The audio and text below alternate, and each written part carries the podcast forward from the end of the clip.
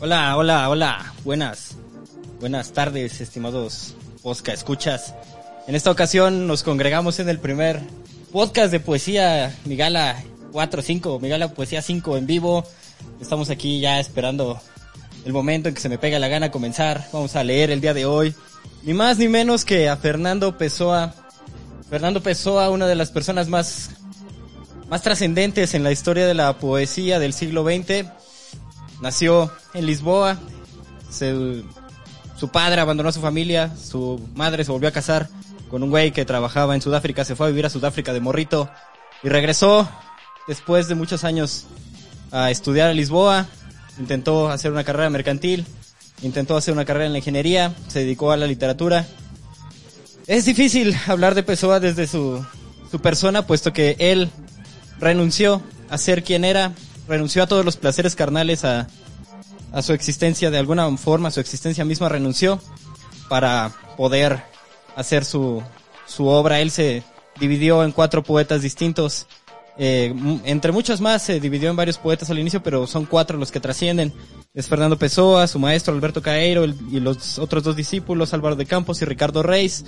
Estoy muy contento porque es el primer podcast de poesía en vivo, ya se puede monetizar el podcast de poesía, mi gala. Muchas gracias a toda la gente que nos ha estado siguiendo en este proyecto. Muchas gracias, los quiero como prójimos. Gracias, muchas gracias muchachos. Nada más que el COVID se le quite lo huevón, vamos a habilitar los superchats en este chat y vamos a volvernos parte del maldito sistema que alimentamos y odiamos. Claro que sí, amiguitos, me acompaña, me acompaña en este primer podcast de poesía. No está el santo, no está el hobbit, pero tenemos ni más ni menos que al mismísimo Octavio Paz. Octavio Paz está aquí con nosotros. Muchas gracias por venir, Octavio Paz. Este, cuéntanos, Octavio, pues cómo, cómo te sientes, este, ahorita aquí, que cómo, cómo conociste mi gala, cómo te sientes aquí en Casa del Santo. Gracias, este, el India. Ok. Sí, cuando vimos en París. Gracias, Octavio. Es verdad. Sí, pues ahí nos conocimos. El... ¿Y cómo te sientes aquí, mi estimado Octavio Paz, en la, en- aquí en la Casa Migala, la Casa de los Cuando Sueños? se iniciaron las actividades de la Sociedad Literaria Renacimiento en este salón, Aquí en la Casa de los Sueños, el claro. director de la, de la preparatoria, el doctor Pedro de Alba, muchas personalidades ilustres, El santo. profesores, estudiantes. El hobbit. No- nadie sabía que aquí, adentro, en este, en este, en la cátedra, estaban escondidos unos guerrilleros de la poesía. Esos somos nosotros, Octavio Paz. Pues muchas gracias por acompañarnos hoy con tus, con tus céleres y, y lúcidos comentarios respecto a Pessoa. De Pessoa, eh, vamos a, voy a intentar leer sus poemas en portugués y voy a leer algunos de sus poemas, bueno, todos los poemas que lean portugués los voy a leer traducidos en español y voy a leer los poemas más largos en español. Vamos a leer algunos poemas de Pessoa y después vamos a hacer una interpretación rápida porque muchos de ustedes leo el poema y no le entienden ni madres. Entonces ya para que ya esté como más cuajado todo en su cerebro y sea de manera unitaria, se bata bien, pues ya vamos a leer unos cuantos poemas y vamos a, vamos a empezar aquí haciendo la lectura. Vamos a empezar con un poema de Fernando Pessoa. Fernando Pessoa como su, como él mismo, no como Álvaro de Campos, no como Alberto Caeiro. Un, po- un poema de Fernando Pessoa que se llama Autopsicología. Más déjenme lo encuentro aquí en mi pinche libro. Es interesante en lo que busca aquí el poema. Ente- recordar que Fernando Pessoa murió prácticamente en el anonimato. Y su fama fue, fue posterior a él. Eh, dentro de la poesía portuguesa y de la poesía en. Y la poesía en. Pues la poesía moderna, la poesía europea y la poesía internacional. Fernando Pessoa no figuró como la persona importante que es hasta muchísimos años después. Yo pensaría como 1950 este, cuando se empezaron a conocer los poemas de Fernando Pessoa, se, se conoció El guardador de rebaños, se conoció Tabaquería, se conoció La Oda Marina de Álvaro de Campos, ahí sí que empezó a entenderse Pessoa. Eh, pero durante su vida, él, él murió, murió solo y abandonado, y, y murió por alcoholismo. Se le recuerda muchos de los testimonios que hay sobre la vida de Pessoa es que estaba trabajando y de repente decía, voy a, voy a con mi compa, voy aquí con mi, con mi compadre aquí a la taberna. Y se cruzaba la calle y empezaba a empedar desde las 8 de la mañana y tenía un aguante encabronado, pero se la pasaba bebiendo todo el día, ¿no? Entonces, eh, una de las cosas más interesantes que hizo Pessoa fue entender que si quería dedicarse a la literatura, él tenía que abandonar su ser mismo y todo lo que él era para simplemente dedicarse a, a escribir. Él creó a sus poetas dentro de sí mismo y empezó a escribir en cuatro personalidades distintas. Autopsicografía es el primer poema donde deja fe de esto. Lo vamos a leer. Esto es Autopsicografía de Fernando Pessoa. O poeta é um fingidor, finge tal completamente, que chega a fingir que é dor, a dor que devera sente. E os que leem o que escreve, na dor lida sentem bem, não as duas que ele teve, mas só aqueles não tem. E assim, nas calas de roda, gira a entretener a razão esse comboio da corda que se chama o coração. Que en español sería autopsicografía. El poeta es un fingidor, finge tan completamente que hasta finge que es dolor, el dolor que en verdad siente. Y quienes leen lo que escribe, en el dolor leído sienten, no los dos que el poeta vive, sino solo aquel que no tienen. Y así por las vías rueda, entretenido a la razón, el tren de juguete con cuerda, al que llamamos corazón. Pues ese es Autopsicografía de Fernando Pessoa. El poeta es un fingidor. Yo, yo conozco otra, otra versión que dice el poeta es un fingidor, finge tan completamente que llega a fingir que es dolor, el dolor que de veras siente, que se parece mucho más a la versión en portugués, que es que llega a fingir que es dor, a dor que de veras siente. La versión que leí ahorita dice que hasta finge que es dolor, el dolor que en verdad siente. Veámoslo verso por verso, el poeta es un fingidor. ¿Será que el poeta no está sintiendo lo que, lo que dice? Dice Pessoa, finge tan completamente que hasta finge que es dolor, el dolor que en verdad siente, siente un dolor y lo finge para poder escribir de ese dolor y así poder crear al poeta. Cuando nosotros estamos leyendo un texto de cualquier cosa, implícitamente estamos leyendo a quien a la persona quien cuenta ese ese texto, la persona que está narrando ese texto, la persona que está haciendo ese retrato, está haciendo un invento de sí mismo. En este momento yo estoy aquí y yo soy una proyección yo estoy en sus mentes. Yo soy el David que todos tienen en su cabeza, que está haciendo una proyección de sus ideas para todos ustedes. Yo estoy configurando un David enunciador en mi cabeza que va a, lanzarse para todos ustedes para que puedan recibir el mensaje que quiero, que quiero dar. Entonces, Pessoa crea personajes que son congruentes con la, con la idea de sus poemas y así eso le daba mucha más libertad de escribir sobre cualquier tema. Si quería escribir una crítica sobre la modernidad, si quería escribir sobre el campo, si quería escribir sobre los los clásicos sobre lo que quisiera escribir. Entonces Pessoa podía podía simplemente tomar el avatar de sí mismo que quisiera y era un avatar que tenía que ver. Era como una especie de ópera mundi, un teatro viviente en el que en el que Pessoa estaba estaba viviendo. Entonces el poeta es un fingidor, finge tan completamente que llega a fingir que es dolor, el dolor que de veras siente. Tengámoslo en mente siempre que leamos a Pessoa. Una de las principales influencias de Pessoa que me gustaría compartirles es el cuaderno de Cesario Verde. Cesario Verde fue un poeta portugués anterior a Pessoa, escribió aproximadamente entre 1850 y 1900. A pesar de que también como Pessoa murió en el anonimato, es un gran poeta, tiene una profundidad muy interesante en sus imágenes, a pesar de que escribió en los años 1800, finales de 1800, inicios de 1900, tiene imágenes muy interesantes, imágenes muy, muy arriesgadas, que me parece que vale mucho la pena eh, escuchar ahora, porque sí que vamos a encontrar una, una referencia de las, de las imágenes que utiliza Pessoa, las vamos a encontrar en el libro de Cesario Verde. Cesario Verde vivió en Portugal, estuvo en la capital de Portugal y después migró hacia el campo y después pasaba temporadas entre el campo y la ciudad. Y él encontraba una pureza, encontraba un Cesario Verde puro, un Cesario Verde feliz, que, que vivía en, en, el campo y un Cesario Verde estresado con una, con una ciudad ya ah, en, en, los albores de la, de la modernidad, una ciudad cruel, una ciudad difícil en la cual vivir. Entonces vamos a leer aquí un par de, de poemas de Cesario Verde para, para, poder, para poder acercarnos un poco a, la lógica de su pensamiento. Estos poemas eh, están también fue, es una traducción que se hizo aquí en México. No hay muchas traducciones del libro de Cesario Verde. Pues su libro también, como la historia de Pessoa, Cesario Verde murió en el anonimato. Nadie lo recuerda. Y aquí lo traemos a cuenta. Pero sí que murió en el olvido Cesario Verde. Entonces, pónganle atención a, los tipos de adjetivos que utiliza, pónganle atención a los tipos de verso y piensen, ¿cómo se escucharía esto a finales de 1800? Voy a leer del fragmento de, las naturalezas del cuaderno de Cesario Verde, el poema Contrariedades.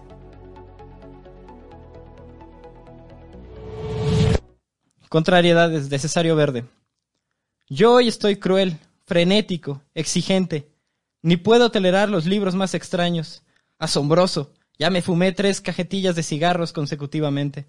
Me duele la cabeza. Ahogo unas ansias mudas.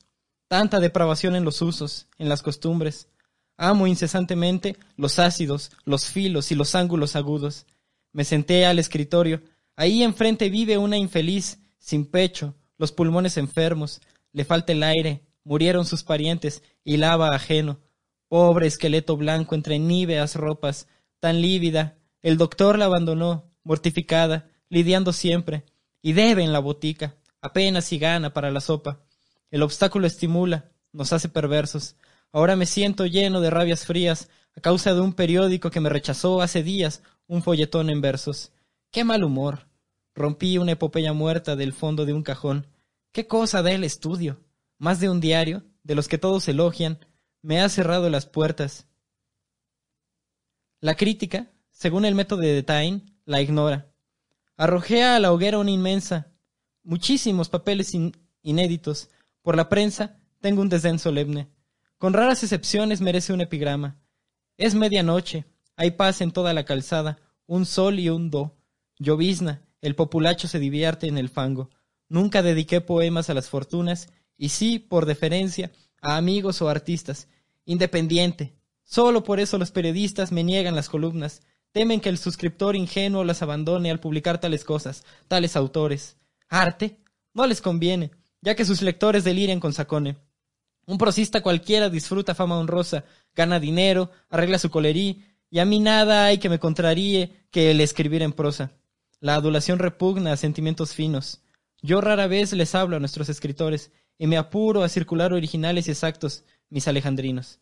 Y la tísica, encerrada y con la plancha lista, no sabe que la asfixia de las brasas encendidas no huye del tendedero que le refresca la casa, ya no le importa. Se mantienen con té y pan. Al entrar en el cubil, se desmaya, y por la tarde, débilmente, oigo que canturrea una canción doliente de una opereta nueva. Está muy bien, acabaré sin amargura. ¿Quién sabe si después, yo rico y en otros climas, podré volver a leer esas antiguas rimas impresas en volumen? En las letras conozco un campo de maniobras, se emplean el reclam, la intriga, el anuncio, la blag, y esa poesía pide a un editor que pague todas las obras mías. Ya estoy mejor. Se me pasó la rabia. ¿Y la vecina? ¿La pobre planchadora se dormirá sin cena? Veo la luz en su pieza. Aún trabaja. Es fea. ¡Qué mundo! Pobrecita. Ese es el poema de la parte de las naturales.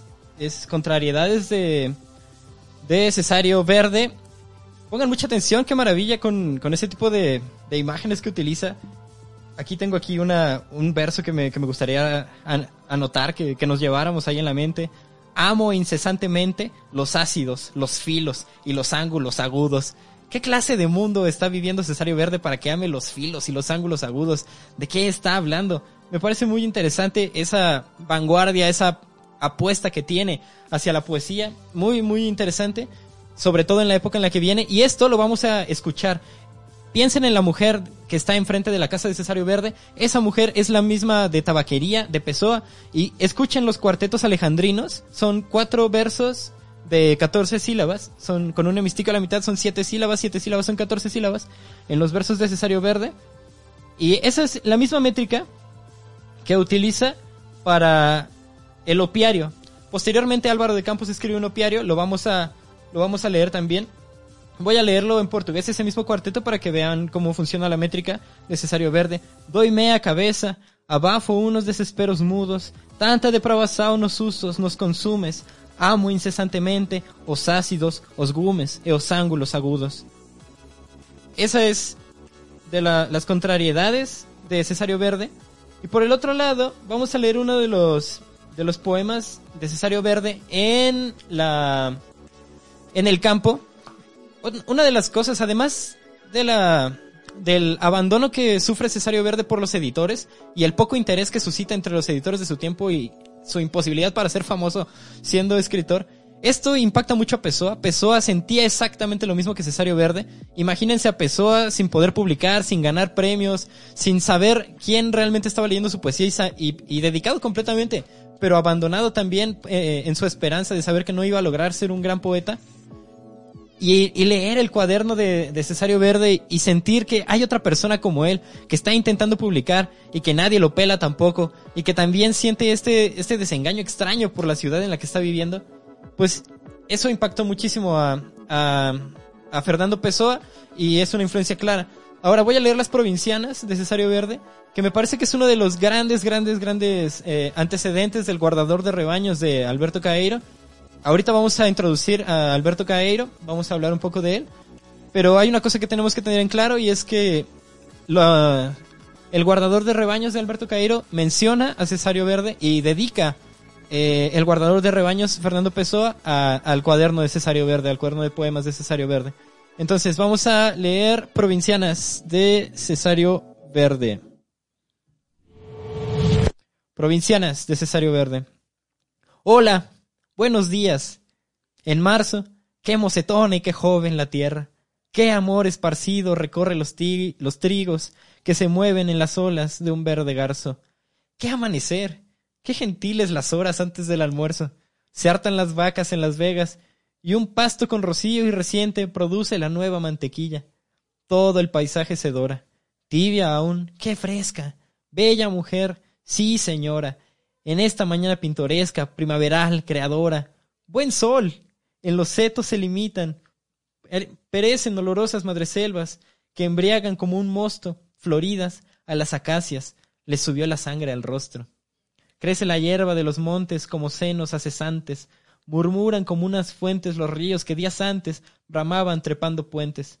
Y los campos, milla tras milla, con pueblos de cuando en cuando, se hacen las mil maravillas. Parecía un mar de los sargazos, glauco, ondulante, con islas. Pues bien, el invierno nos dejó, es verdad, y los granos y las semillas que quedan de otro otoño despiertan hoy temblorosos después de algo de sueño.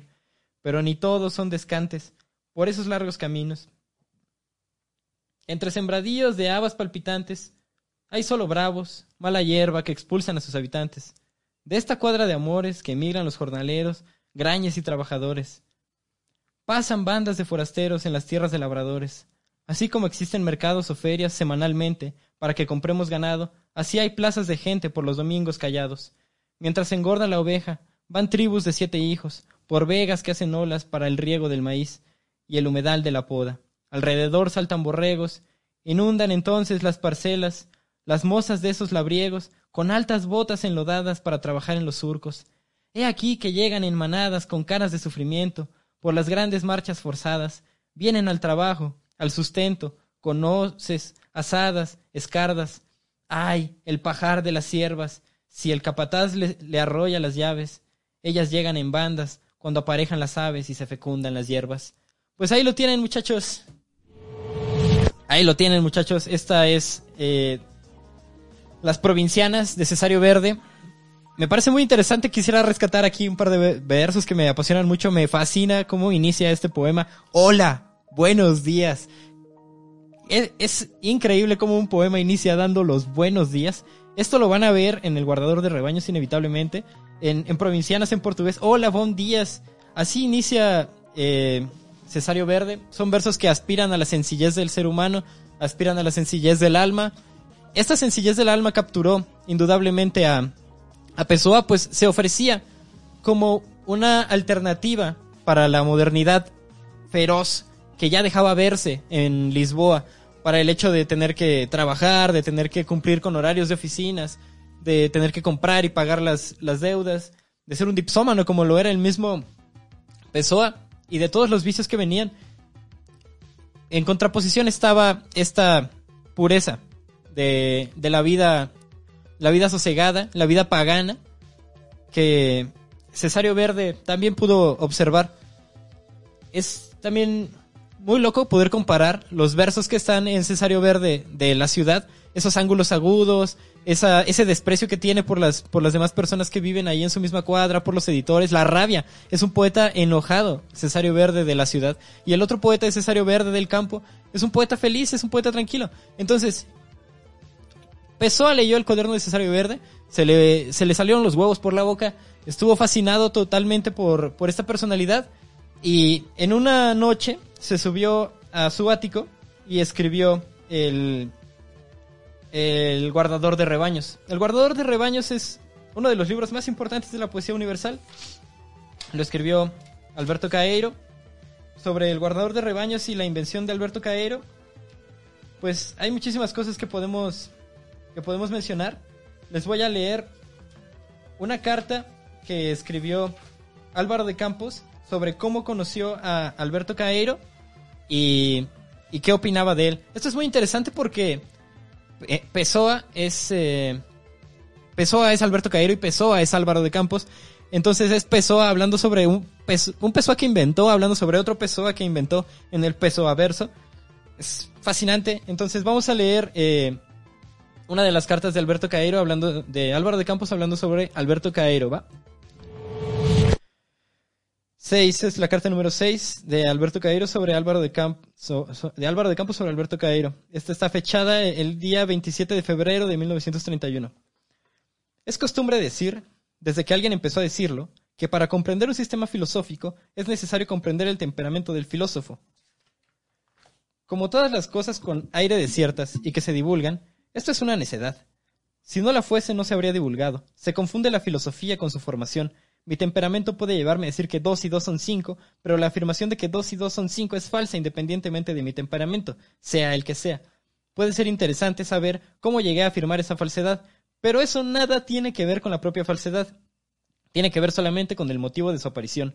Mi maestro Caeiro era un temperamento sin filosofía, y por eso su filosofía que la tenía, como todo el mundo, no es susceptible siquiera de bromas de periodismo intelectual.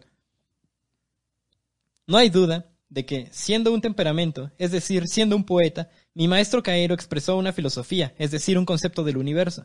Ese concepto del universo es, sin embargo, instintivo y no intelectual. No puede ser criticado como concepto porque no está ahí y no puede ser criticado como temperamento porque el temperamento no es criticable. Las ideas orgánicamente ocultas de la expresión poética de mi maestro Cairo trataron de definirse, con mayor o menor fortuna lógica, en ciertas teorías de Ricardo Reis, en ciertas teorías mías y en el sistema filosófico, este perfectamente definido de Antonio Mora. Tan fecundo es Caeiro que cada uno de nosotros tres, debiéndole todos el pensamiento del alma a nuestro maestro común, produjo una interpretación de la vida totalmente diferente a la de cualquiera de los otros dos.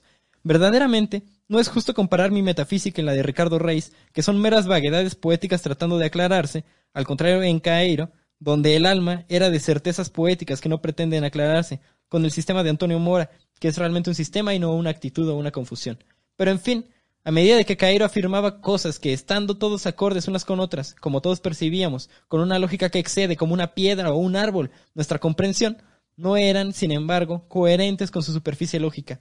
Tanto Reis como yo, no hablemos de Mora, por nuestra superior cualidad en esta materia trabajábamos por encontrar una coherencia lógica en lo que pensábamos o suponíamos que pensábamos con respecto al mundo. Y esto, lo que pensábamos o suponíamos que pensábamos con respecto al mundo, eso se lo debíamos a Caero, descubridor de nuestras almas, colonizadas luego por nosotros. Hablando con propiedad, Reis, Mora y yo somos tres interpretaciones orgánicas de Caero. Reis y yo, que somos fundamentalmente poetas, aunque distintos, interpretamos aún con la basura del sentimiento. Mora, puramente intelectual, interpreta con la razón. Si tiene sentimiento o temperamento, están enmascarados. El concepto de la vida que tiene Ricardo Reis se ve muy claramente en sus odas, pues cualesquiera que sean sus defectos, Reis es siempre claro. Ese concepto de la vida es absolutamente insignificante, al contrario que el de Caeiro, que también es ninguno, pero al revés. Para Ricardo Reis nada se puede saber del universo, excepto que nos fue dado como real un universo material. Sin aceptar necesariamente como real ese universo, tenemos que aceptarlo como tal, pues no nos fue dado otro. Tenemos que vivir en ese universo, sin metafísica, sin moral, sin sociología, sin política. Conformémonos con ese universo externo, el único que tenemos, como nos conformaríamos con el poder absoluto de un rey, sin discutir si es bueno o malo, sino simplemente porque lo es. Reduzcamos nuestra acción a lo mínimo, ciñéndonos en lo posible a los instintos que nos fueron dados y utilizándolos de manera que produzcan el menor desconsuelo en nosotros y en los demás, que tienen el mismo derecho a no tener desconsuelo. Moral negativa pero clara, comamos, bebamos y amemos, sin atarnos sentimentalmente a la comida, a la bebida y al amor, pues eso traería más tarde motivos de desconsuelo. La vida es un día y la noche es cierta. No le hagamos a nadie ni bien ni mal, pues no sabemos qué es el bien ni qué es el mal ni siquiera sabemos si hacemos lo uno cuando creemos hacer lo otro.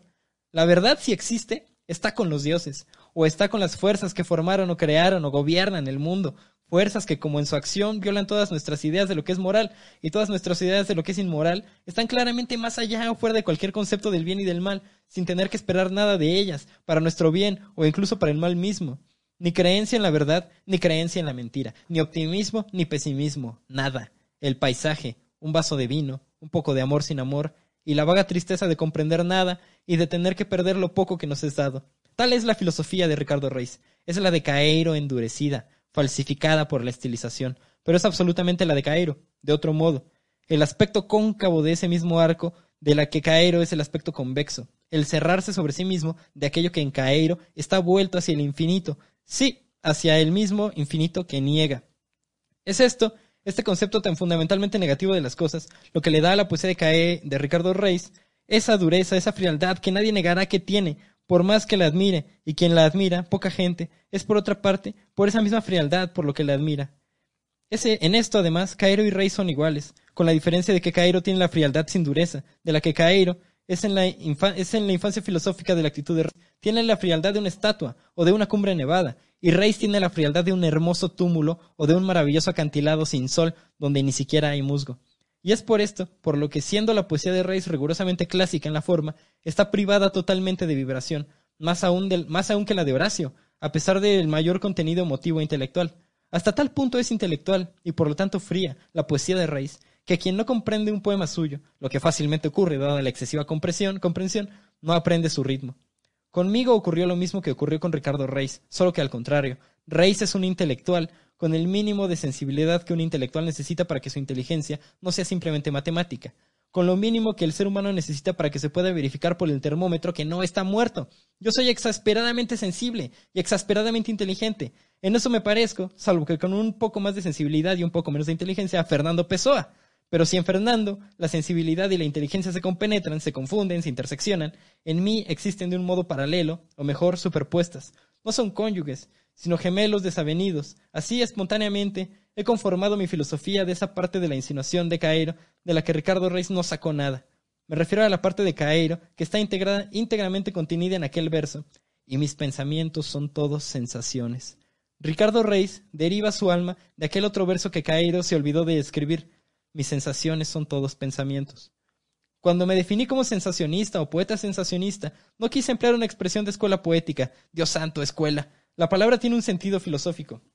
No creo en nada salvo en la existencia de mis sensaciones. No tengo otra certeza, ni la de tal universo exterior, que esas sensaciones me presentan. Yo no veo el universo exterior, yo no oigo el universo exterior, yo no palpo el universo exterior. Veo mis impresiones visuales, oigo mis impresiones auditivas, palpo mis impresiones táctiles, no veo con los ojos sino con el alma, no palpo con la piel, sino con el alma. Y si me preguntan qué es el alma, respondo que soy yo.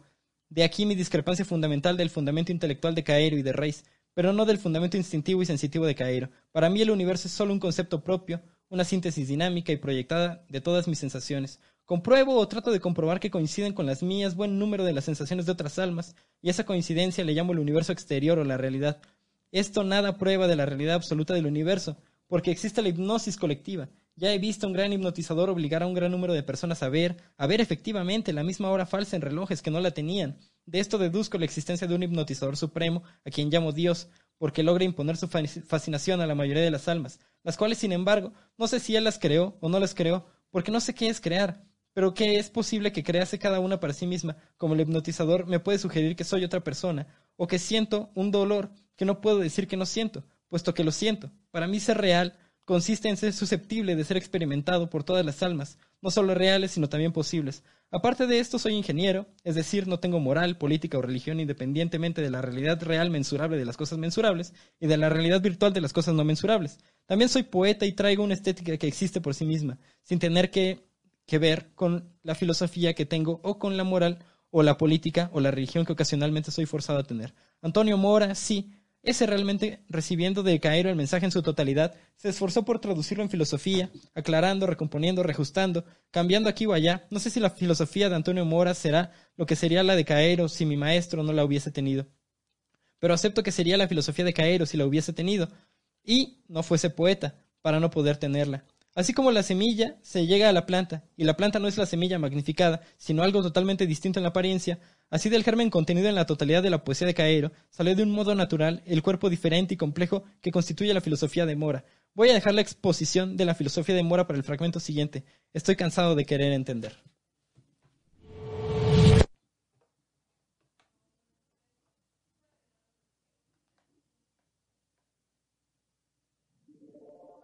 Pues ahí lo tienen muchachos, es un fragmento largo, pero interesante acerca de cómo Pessoa está teniendo diálogos con Pessoa y está teniendo discusiones consigo mismo. Cómo Pessoa pudo crear a su maestro, Alberto Caeiro, y qué opinaba uno de los avatares de Pessoa sobre, sobre otro de sus avatares. Es muy divertido.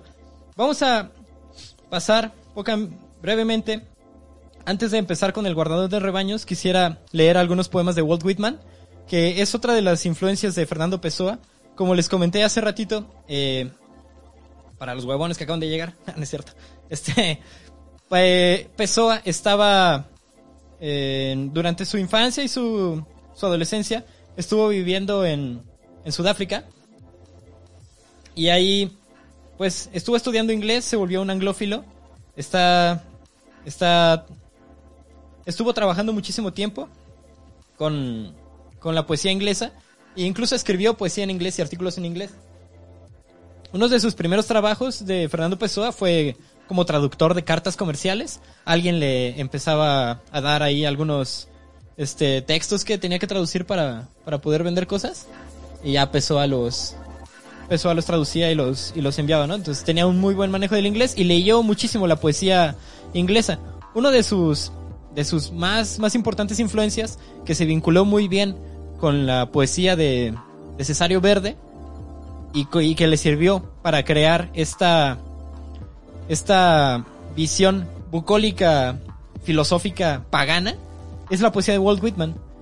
Walt Whitman, un estadounidense, también como Cesario Verde, escribió 1850 a 1900 aproximadamente. Tiene uno de los libros de poesía más famosos de la historia llamado eh, Hojas, las hojas del viento, o algo así, ahorita me acuerdo bien. Pero dentro de este libro de poesía, ah, hojas de hierba, eh, dentro de hojas de, hierba, que puede traducirse así, hay, una, hay un poema que se llama Song of Myself, o el canto de mí mismo, o la canción de mí mismo. Eh, en esta canción de mí mismo, Walt Whitman habla acerca de, de la naturaleza y de la relación que él tiene con el mundo que habita. Él como migrante gringo, él como pues como parte de esa tierra tan extraña que es Norteamérica, ahí, ahí vamos a, vamos a poder encontrar algo de lo que está después con, con Alberto Cairo. Entonces voy a leer tres poemas de Song of Myself de Walt Whitman. Disculpen también como mi portugués, mi inglés también está ahí áspero pero, pero pujante. Y voy a leer la traducción para los pendejos que no saben inglés, no, es cierto. Para, sí, no es cierto. sí, no sé. Para la gente que no lo pueda comprender en inglés, eh, voy a leer una traducción muy chingona que me encontré de Ana Rosa González Matute. Entonces voy a leer un poema en inglés para que puedan entender el ritmo de Walt Whitman, el tipo de palabras que utiliza el léxico. Y ya después nos vamos con, con el poema en español que me parece en algunos momentos superior al, al, poema que crea en inglés. Una de las cosas interesantes de Walt Whitman es que rompe con la con la con los versos medidos. Él dice, pues para qué chingados voy a hacer versos medidos, a mí lo que me importa es la idea de mi poema y no que los y no que las que los poemas tengan sílabas perfectas porque eso me está limitando. Entonces decía, no, pues a la verga yo no voy a poner mis versos en alguna estructura dada, voy a crear mis estructuras porque mi poesía es tan pura y nace tanto de mí que ahí les va culeros. Entonces, esto es lo que hace Walt Whitman, lo toma Pessoa, Pessoa también escribe en verso libre, llamémoslo verso libre porque sí que tiene estructuras rítmicas internas, eso sí está pasando, pero no, son las estructuras rígidas que tenía Cesario Verde, que escribe con alejandrinos, que escribe redondillas, que escribe poemas ahí muy rimados y muy bonitos. Entonces, vamos a darle matraca con Walt Whitman. A ver qué pedo. Vamos a leer tres poemas de, de él. The Walt Whitman Song of Myself, número uno. I celebrate myself and sing myself, and what I assume you shall assume, for every atom belonging to me as good belongs to you. I loaf and invite my soul. I lean and loaf at my ease, observing at a spear of summer grass. My tongue, every atom of my blood, formed from this soil, this air, born here of parents, born here from parents the same, and their parents the same. I, now 37 years old in perfect health, being hoping to cease not till death, creeds and schools in abeyance, retiring back a while sophisted at what they are, but never, never forgotten. I harbor, for good or bad, I permit to speak at every hazard, nature without check, with original energy. Y la traducción de Ana María Matute, Ana Rosa González Matute, de ese mismo poema. Uno, de Canto de mí mismo, de Walt Whitman. Yo me celebro y me canto, y lo que asumo, tú lo asumirás, porque cada átomo de mi cuerpo que me pertenece también te pertenece. Ocioso invito a mi alma, ocioso me tiendo a observar un tallo de hierba en verano. Mi lengua, cada átomo de mi sangre, formado de esta tierra, de este aire, nacido aquí, de padres nacidos aquí, al igual que sus padres y los padres de sus padres, ahora, a los treinta y siete años en salud perfecta, me inicio y espero no cesar hasta la muerte. Me alejo de los credos y de las escuelas en inercia. Me alejo un momento, satisfecho de lo que son, pero nunca las olvido. Me erijo como puerto del bien y del mal.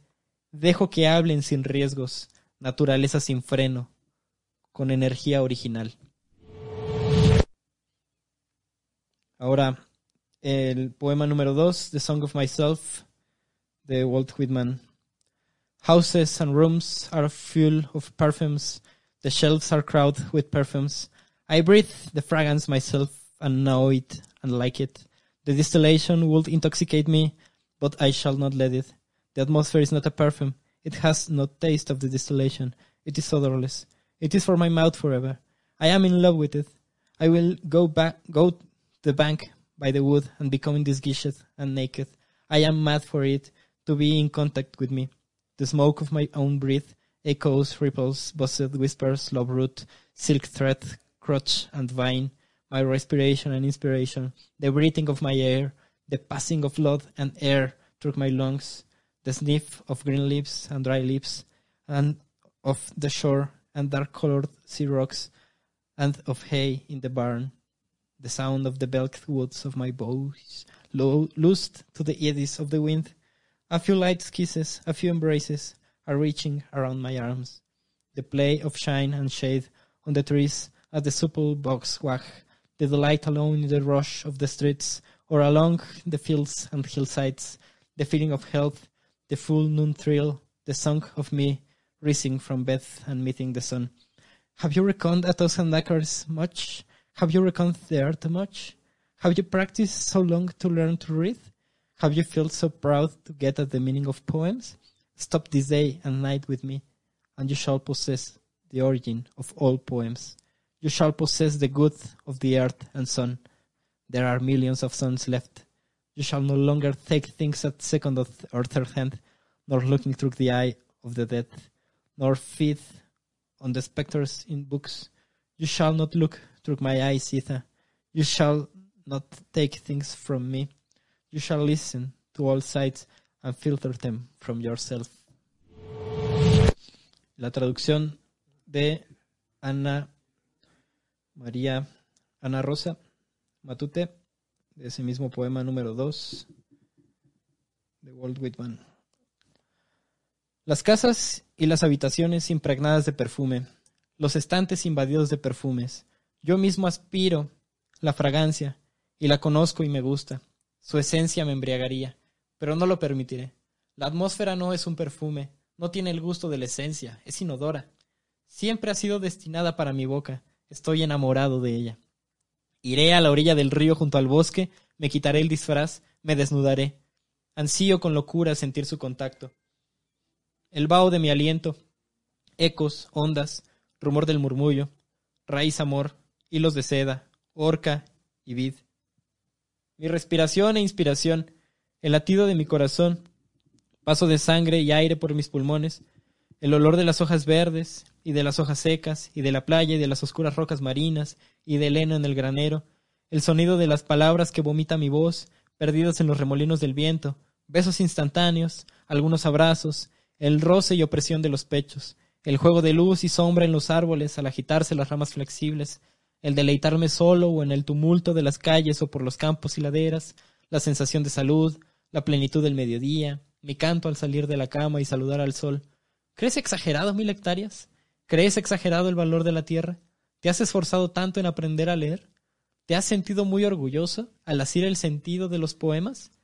Ven conmigo este día y esta noche, y poseerás el origen de todos los poemas.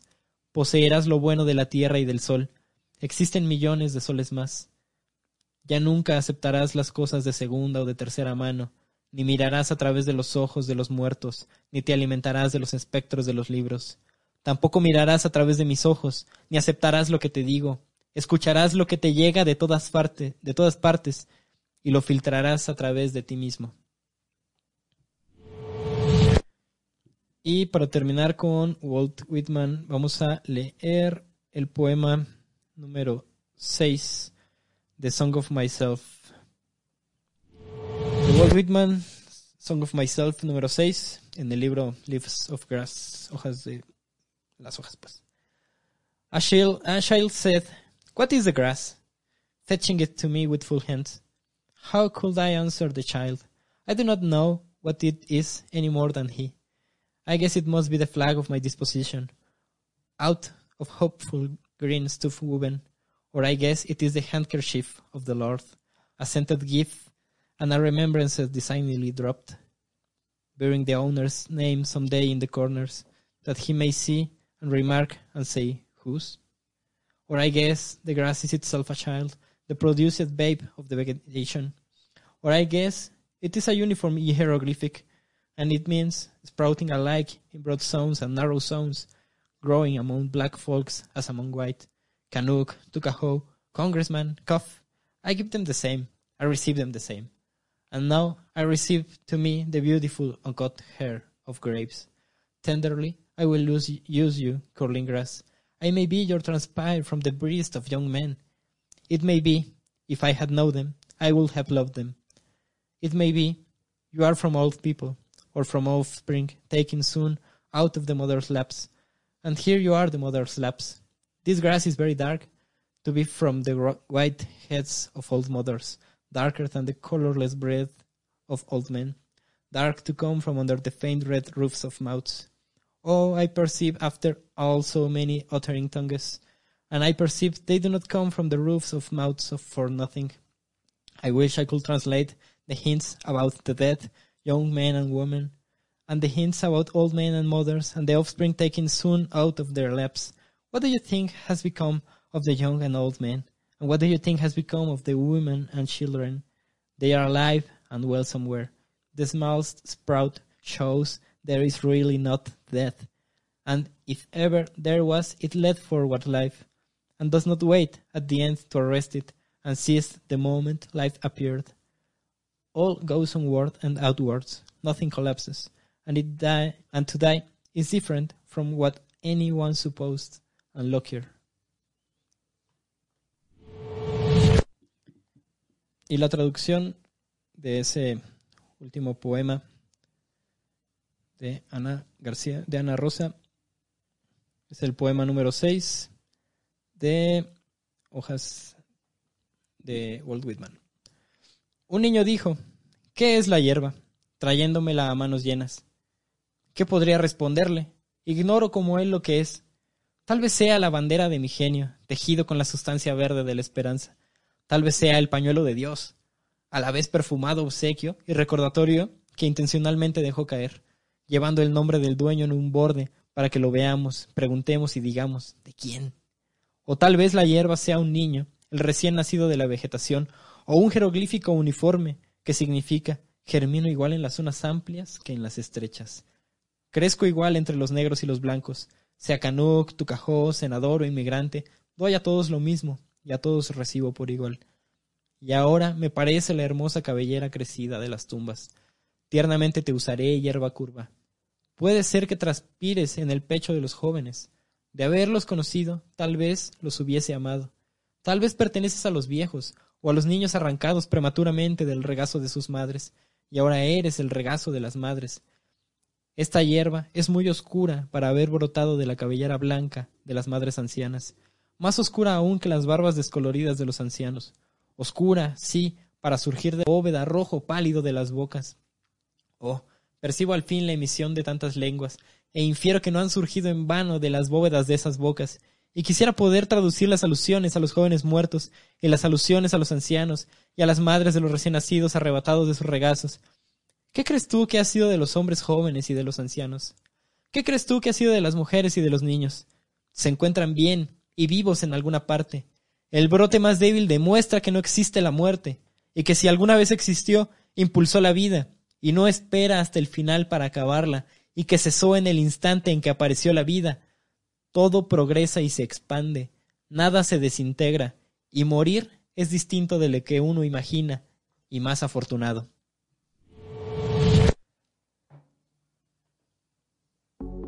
Ahí lo tienen, muchachos, ahí, ahí lo tienen. Es Walt Whitman, ese viejecillo gringo que tenía pensamientos hermosos sobre la belleza de la, de la vida, sobre de dónde viene, qué es el pasto. El pasto es el pañuelo de Dios que dejó caer tal vez por accidente para que nosotros nos preguntáramos de quién es esto. Ese mismo Walt Whitman que dice que soy los átomos de la sangre que estaba aquí y de sus padres y de los padres de sus padres.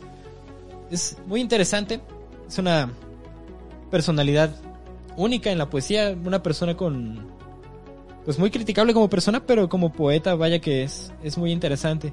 Entonces a la luz de, de los poetas, de los poemas de Cesario Verde, a la luz de, de, de la poesía de, de Walt Whitman, ahora sí, me gustaría que empezáramos a, a leer eh, el, el, guardador de rebaños de, de Alberto Caeiro.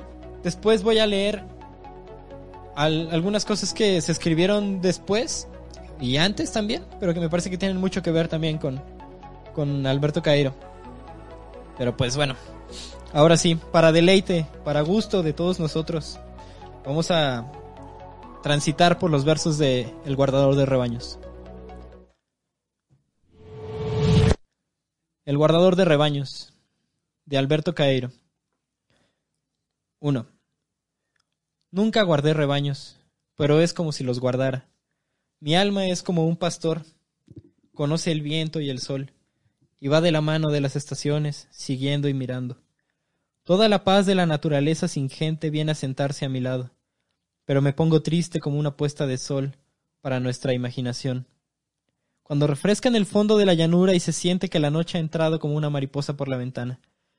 Pero mi tristeza es sosiego, porque es natural y es justa. Y es lo que debe haber en el alma cuando piensa que existe, y las manos cogen flores sin darse cuenta. Como un ruido de cencerros más allá de la curva del camino, mis pensamientos están contentos. Solo me apena saber que están contentos, porque si no lo supiera, en vez de estar contentos y tristes, estarían alegres y contentos. Pensar es incómodo como andar bajo la lluvia, cuando el viento crece y parece que llueve más. No tengo ambiciones ni deseos. Ser poeta no es una ambición mía, es mi manera de estar solo. Y si deseo a veces, por imaginar ser un corderillo o ser todo el rebaño, para andar esparcido por toda la ladera, siendo muchas cosas felices al mismo tiempo, es solo porque siento lo que escribo al ponerse el sol, o cuando una nube pasa la mano por encima de la luz y un silencio recorre la hierba. Cuando me siento a escribir versos, o paseando por los caminos o los atajos, escribo versos en un papel que está en mi pensamiento, siento un callado en las manos y veo una silueta mía en la cima de un otero, mirando a mi rebaño y viendo mis ideas, o mirando mis ideas y viendo mi rebaño, y sonriendo vagamente, como quien no comprende lo que se dice y quiere fingir que lo comprende. Saludo a cuantos me lean, quitándome el sombrero de ala ancha. Cuando me ven en mi puerta, apenas asoma la diligencia por la cima del otero. Los saludo y les deseo sol y lluvia cuando la lluvia es necesaria, y que sus casas tengan, junto a una ventana abierta, una silla preferida donde sentarse a leer mis versos, y que al leer mis versos piensen que soy una cosa natural. Por ejemplo, el árbol antiguo, a cuya sombra, siendo unos niños, se sentaban de golpe cansados de jugar y se inspiraban el, y, se y se limpiaban el sudor de la frente ardiendo con la manga del babí a rayas. De Alberto Caeiro, el guardador de rebaños número 2. Mi mirada es nítida como un girasol. Tengo la costumbre de andar por los caminos mirando a la derecha y a la izquierda, y de vez en cuando mirando para atrás. Y lo que veo es a cada instante. Es lo que nunca había visto antes, y me doy buena cuenta de ello. Sé sentir el asombro esencial que tiene un niño si al nacer de veras reparasen que nacía. Me siento nacido a cada instante, a la eterna novedad del mundo. Creo en el mundo como en una margarita, porque lo veo, pero no pienso en él, porque pensar es no comprender. El mundo no se ha hecho para pensar en él. Pensar es estar enfermo de los ojos, sino para mirarlo y estar de acuerdo. Yo no tengo filosofía, no tengo sentidos. Si hablo de la naturaleza no es porque sepa lo que es, sino porque la amo, y la amo por eso, porque quien ama nunca sabe lo que ama, ni por qué ama, ni qué es amar. Amar es la inocencia eterna, y la única inocencia es no pensar. De El guardador de rebaños de Alberto Caero, el poema número 3. Al atardecer, asomado a la ventana, y sabiendo de soslayo que hay campos enfrente, leo hasta que me arden los ojos el libro de Cesario Verde. Qué pena me da. Era un campesino que andaba preso en libertad por la ciudad. Pero el modo como miraba las casas y el modo como observaba las calles, y la manera como se interesaba por las cosas, es la de quien mira los árboles, y de quien mira, y de quien baja los ojos al camino por donde va andando, y anda fijándose en las flores que hay por los campos. Por eso tenía él aquella gran tristeza que nunca dijo que tenía, pero andaba por la ciudad como quien anda por el campo, y triste como aplastar flores en libros y poner plantas en jarrones. Poema número 4 del guardador de rebaños de Alberto Cairo. Esta tarde ha caído la tormenta, laderas del cielo abajo, como un pedrusco enorme. Como si alguien desde una ventana alta sacudiera un mantel y las migajas, por caer todas juntas, hicieran cierto ruido al caer. La lluvia chirrió del cielo y ennegreció los caminos. Cuando los relámpagos sacudían el aire y abanicaban el espacio, como una gran cabeza que dice que no, no sé por qué, yo no tenía miedo, me puse a rezar a Santa Bárbara, como si fuese la tía vieja de cualquiera. Ah, es que rezándole a Santa Bárbara, me sentía aún más ingenuo de lo que creo que soy. Me sentía familiar y casero, y habiendo pasado la vida tranquilamente, como el muro del huerto, teniendo ideas y sentimientos por tenerlos, como una flor tiene perfume y color. Me sentía alguien que puede creer en Santa Bárbara. Ah, poder creer en Santa Bárbara. ¿Quién cree que existe Santa Bárbara? ¿Pensará que es persona y es visible? ¿O qué pensará? ¡Qué artificio! ¿Qué saben las flores, los árboles, los rebaños de Santa Bárbara? La rama de un árbol, si pensase, nunca podría inventar santos ni ángeles. Podría pensar que el sol es Dios y que la tormenta es un montón de gente enfadada por encima de nosotros. Ah, ¿Cómo, cómo, hasta en los más sencillos de los hombres, son enfermos y confusos y estúpidos frente a la clara sencillez y la salud con que existen los árboles y las plantas. Y yo pensando en todo esto, volví a sentirme menos feliz. Me puse sombrío y enfermo y taciturno, como un día en que todo el día la tormenta amenaza y ni siquiera con la noche llega. Poema número 5 del guardador de rebaños de Alberto Cairo. Bastante metafísica hay en no pensar en nada. ¿Qué pienso yo del mundo? ¿Qué sé yo lo que pienso del mundo? Si enfermara, pensaría en ella. ¿Qué idea tengo yo de las cosas? ¿Qué opinión es la mía sobre causas y efectos?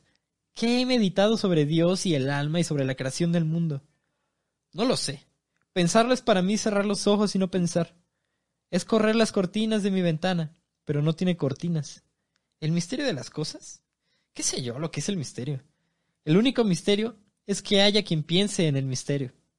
¿Quién está, quien está al sol y cierra los ojos empieza a no saber lo que es el sol y a pensar muchas cosas llenas de calor. Pero abre los ojos y ve el sol y ya no puede pensar en nada, porque la luz del sol vale más que los pensamientos de todos los filósofos y de todos los poetas. La luz del sol no sabe lo que hace y por eso no se equivoca, y es común, y es buena. ¿Metafísica? ¿Qué metafísica tienen los árboles? La de ser verdes, la de tener copa y ramas, y la de dar fruto a su hora, lo que no nos hace pensar que no sabemos tenerlos en cuenta. Pero qué mejor metafísica que la suya, que es la de no saber para qué viven, ni saber que no lo saben. Constitución íntima de las cosas, sentido íntimo del universo. Todo eso es falso. Todo eso no quiere decir nada. Es increíble que se pueda pensar en cosas de estas. Es como pensar en razones y fines, cuando empieza a rayar la mañana y por el flanco de los árboles un vago oro lustroso va perdiendo oscuridad. Pensar en el sentido íntimo de las cosas es exagerado, como pensar en la salud o llevar un vaso de agua de los manantiales. El único sentido íntimo de las cosas es que no tienen ningún sentido íntimo. No creo en Dios porque nunca lo he visto. Si Él quisiera que yo creyera en Él, seguro que vendría a hablar conmigo y entraría por mi puerta diciéndome aquí estoy. Esto tal vez suene ridículo a los oídos de quien, por no saber qué es mirar las cosas, no entiende a quien habla de ellas, con el modo de hablar que el fijarse en ellas nos enseña. Pero si Dios es las flores y los árboles, y los montes, y el sol, y el lugar, entonces creo en Él. Entonces creo en Él a todas horas, y mi vida entera es una oración y una misa, y una comunión con los ojos y por los oídos. Pero si Dios es las flores y los árboles y los montes y el lugar y el sol, ¿por qué llamarle Dios? Le llamo flores y árboles y montes y sol y lugar, porque si Él se hizo para que yo lo viese, sol y lugar y flores y árboles y montes, si se me aparece como árboles y montes y lugar y sol y flores, es porque quiere que yo lo conozca como árboles y flores y, montes y lugar y sol. Y por eso yo le obedezco. ¿Qué más sé yo de Dios que Dios de sí mismo? Le obedezco viviendo espontáneamente, como quien abre los ojos y ve, y le llamo lugar, y sol, y árboles, y montes, y lo amo sin pensar en él, y pienso en él, viendo y oyendo, y ando con él a todas horas. Poema número 7 del guardador de rebaños de Alberto Caeiro. Pensar en Dios es desobedecer a Dios, porque Dios quiso que no lo conociésemos. Por eso no se nos mostró. Seamos sencillos y tranquilos, como los regatos y los árboles, y Dios nos amará haciéndonos bellos como los árboles y los regatos, y nos dará flores en su primavera, y un río a donde ir cuando acabemos. Poema número 7 de Alberto Caero, el guardador de rebaños. Desde mi aldea veo cuanto desde la tierra se puede ver del universo. Por eso mi aldea es tan grande como cualquier otra tierra, porque yo soy del tamaño de lo que veo, y no del tamaño de mi alma. En las ciudades la vida es más pequeña, que aquí en mi casa en lo alto de este otero. En la ciudad, las grandes casas encierran la vista con llave, esconden el horizonte, empujan nuestra mirada lejos de todo el cielo, nos vuelven pequeños, porque nos quitan todo y tampoco podemos mirar, y nos vuelven pobres, porque nuestra única riqueza es ver. Poema número 8 del Guardador de Rebaños de Alberto Caeiro. Un mediodía de final de primavera tuve un sueño como una fotografía vi a Jesucristo bajar a la tierra. Venía por la ladera de un monte hecho niño de nuevo, corriendo y revolcándose por la hierba y arrancando flores para después tirarlas y riéndose para que se le oyera lejos. Había huido del cielo. Era demasiado nuestro como para fingirse la segunda persona de la Trinidad. En el cielo todo es falso. Todo está en desacuerdo, con flores y árboles y piedras. En el cielo hay que estar siempre serio. Y de vez en cuando volverse hombre de nuevo, y subir a la cruz y estar siempre muriendo, con una corona alrededor de toda, toda de espinos, y enclavados los pies con un clavo trabal, y hasta con un trapo rodeándole la cintura, como los negros de las ilustraciones. Ni siquiera lo dejaban tener padre y madre como a todos los niños. Su padre eran dos personas. Su padre era dos personas, un viejo llamado José que era carpintero y que no era su padre, y el otro padre era una paloma estúpida, la única paloma fea del mundo, porque ni era del mundo ni era paloma. Y su madre no había amado antes de tenerlo no era mujer, era una maleta en la que él había venido del cielo. Y querían que él, tan solo de madre nacido, y sin un padre al que amar con respeto, predicase la bondad y la justicia. Un día en que Dios estaba durmiendo y el Espíritu Santo andaba volando, fue a la caja de los milagros y robó tres. Con el primero hizo que nadie supiese que había huido. Con el segundo se creó eternamente humano y niño. Con el tercero creó un Cristo eternamente en la cruz y lo dejó clavado en la cruz para que, que hay en cielo, y sirve de modelo a los demás. Después huyó hacia el sol, y bajó por el primer rayo que atrapó. Hoy vive conmigo en mi aldea. Es un niño hermoso cuando ríe y natural. Se limpia la nariz en el brazo derecho, chapotea en los charcos, coge las flores y le gustan y las olvida. Le tira piedras a los burros, roba la fruta de los árboles y huye, llorando y gritando de los perros. Y porque sabe que no les gusta y que a todo el mundo le hace gracia, corre tras las muchachas, que van en grupo por los caminos, con los cántaros en la cabeza y les levanta las faldas. A mí me lo ha enseñado todo, me ha enseñado a mirar las cosas, me señala todas las cosas que hay en las flores, me muestra lo alegres que son las piedras cuando las tenemos en la mano y las miramos despacio. Me habla muy mal de Dios, dice que es un viejo estúpido y enfermo, siempre escupiendo en el suelo y diciendo indecencias. La Virgen María se la pasa las tardes en la eternidad haciendo calceta, y el Espíritu Santo se rasca con el pico, se pavonea subiendo en las sillas y las ensucia, en el cielo todo es estúpido, como la Iglesia Católica. Me dice que Dios no entiende nada que las cosas de las cosas que creó. Sí, si es él el que las creó, que lo dudo. Él dice, por ejemplo, que los seres cantan en su gloria, pero los seres no cantan nada. Si cantaran serían cantores. Los seres existen y nada más, y por eso se llaman seres. Y después, cansado de hablar mal de Dios, el niño Jesús se me duerme en los brazos, y en brazos lo llevo para casa. Vive conmigo en mi casa, mediado ya el otero. Es el eterno niño, es el Dios que faltaba, es lo humano natural, es lo divino que sonríe y que juega. Y por eso yo sé con toda certeza que Él es el niño Jesús verdadero, y el niño tan humano que es divino, es esta mi cotidianidad, vida de poeta. Y porque Él siempre va conmigo, es por lo que yo soy poeta siempre, por lo que mi mínima mirada me llena de sensación, y el más pequeño sonido, sea de lo que fuere, parece hablar conmigo. El niño nuevo, que habita donde vivo, me da una mano a mí y la otra a todo cuanto existe, y así vamos los tres por los caminos, saltando y cantando y riendo y gozando nuestro común secreto, que es el saber en cualquier parte que no hay misterio en el mundo y que todo vale la pena. El niño eterno me acompaña siempre. La dirección de mi mirada es la que señala su dedo. Mi oído atento alegremente a todos los sonidos son las cosquillas que él me hace jugando en las orejas. Nos llevamos tan bien el uno con el otro en compañía de todo, que nunca pensamos el uno en el otro, pero vivimos juntos siendo dos, con un acuerdo íntimo, como la mano derecha y la izquierda. Cuando anochece jugamos a cantillos en el escalón de la puerta de casa, serios como conviene a un dios y a un poeta, y como si cada piedra fuera todo un universo, y fuera por tanto un gran peligro para ella dejarla caer al suelo, Después le cuento historias de las cosas solo propias de los hombres, y sonríe, porque todo es increíble. Se ríe de los reyes, y de los que no son reyes, y le entristece oír hablar de guerras, de negocios y de navíos, que se hacen humo en el aire de alta mar, porque sabe que todo esto carece de esa verdad que tiene una flor cuando florece, y que con la luz del sol va cambiando los montes y los valles, y haciendo que los muelles encalados nos duelan en los ojos. Después se duerme y lo acuesto, lo llevo en brazos hacia dentro de la casa, y lo echo en la cama y lo desvisto lentamente, como el que cumple un ritual muy limpio y en el todo materno hasta quedar desnudo. Duerme dentro de mi alma, pero a veces se despierta de noche y juega con mis sueños. Voltea a unos patas arriba, pone a unos encima de los otros y aplaude él solo, sonriéndole a mi sueño.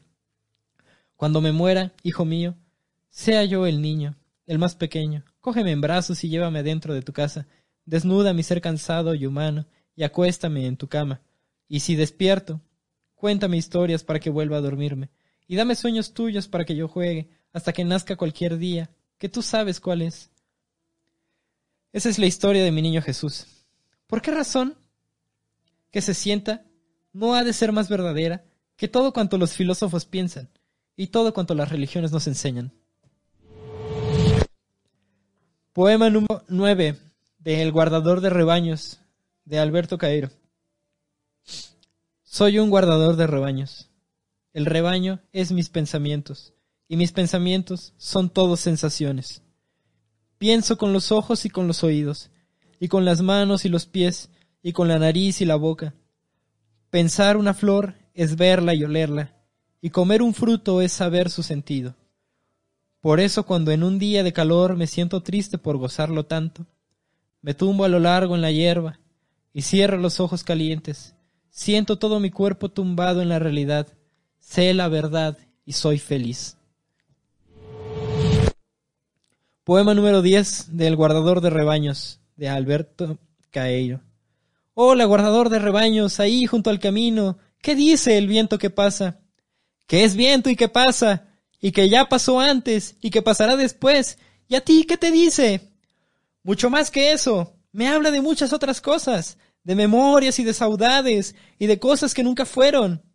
Nunca oíste pasar el viento. El viento solo habla del viento. Lo que oíste fue mentira, y la mentira está en ti. Poema número 11 de El guardador de rebaños de Alberto Cairo. Aquella señora tiene un piano que es agradable de oír, pero no es el correr de los ríos o el murmullo de lo que los árboles hacen. ¿Para qué es necesario tener un piano? Lo mejor es tener oídos y oír bien los sonidos que nacen. Poema número 12 de El guardador de rebaños de Alberto Cairo.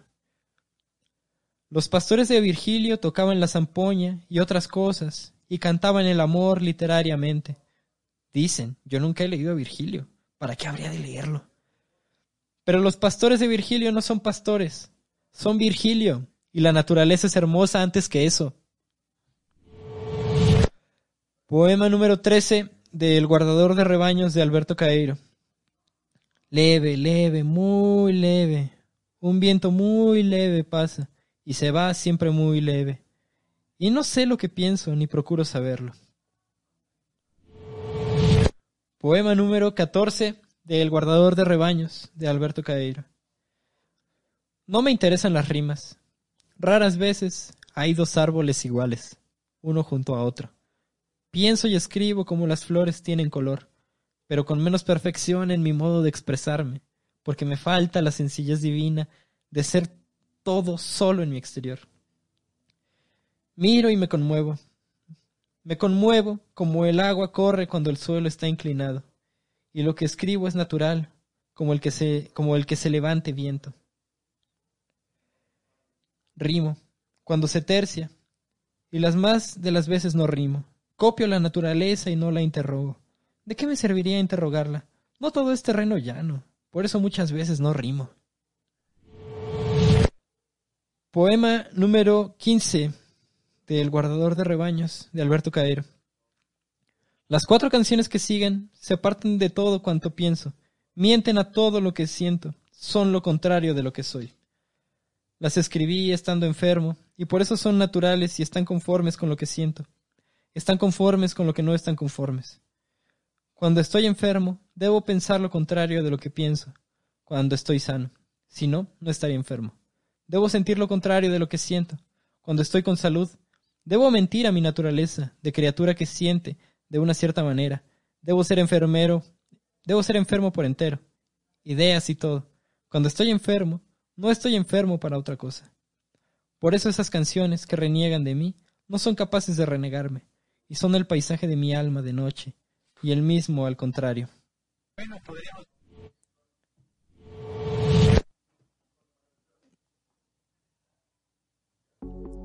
Ahí lo tienen, muchachos. Ahí lo tienen. Esa es una, una breve muestra de El guardador de rebaños de Alberto Caeiro.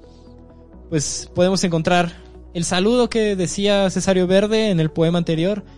Aló, buen día, decía Cesario Verde. Eh, en Alberto Caeiro. También él mismo saluda levantando su sombrero a todos los que se sientan a escuchar sus versos. Él mismo hace dialogar a otros dos guardadores de rebaños ficticios y hace que se saluden. Hay una metafísica, hay una física, hay una visión del mundo, hay una filosofía, como afirma, como afirma Álvaro de Campos en el, en el texto en prosa que leímos anteriormente. Pero es una filosofía que quiere dejar de ser filosofía y que quiere ser simplemente fenomenología, simplemente observación de la realidad inmediata. El poema, el, el libro del guardador de rebaños inicia Recordemos el inicio es muy importante. Nunca guardé rebaños, pero es como si los guardara. Es una ficción. Pessoa nunca fue ese guardador de rebaños y nadie puede abandonar su pensamiento, nadie puede abandonar su razón y dedicarse solamente a sentir pensamientos calientes y escuchar eh, al mundo alrededor.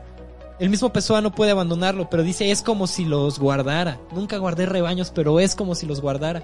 Pessoa está configurándose, está configurando un actor que es quien sí lleva una vida bastante agradable y es un poco emo de su parte, porque su vida no era chida, pero él creaba personajes que sí vivían de una vida chida, pero lo hacía para consagrarse a la literatura y para crear todas estas ideas tan maravillosas. Para complementar esta la lectura del guardador de rebaños, no la quise no quise leerlo completo, quiero leerlo completo.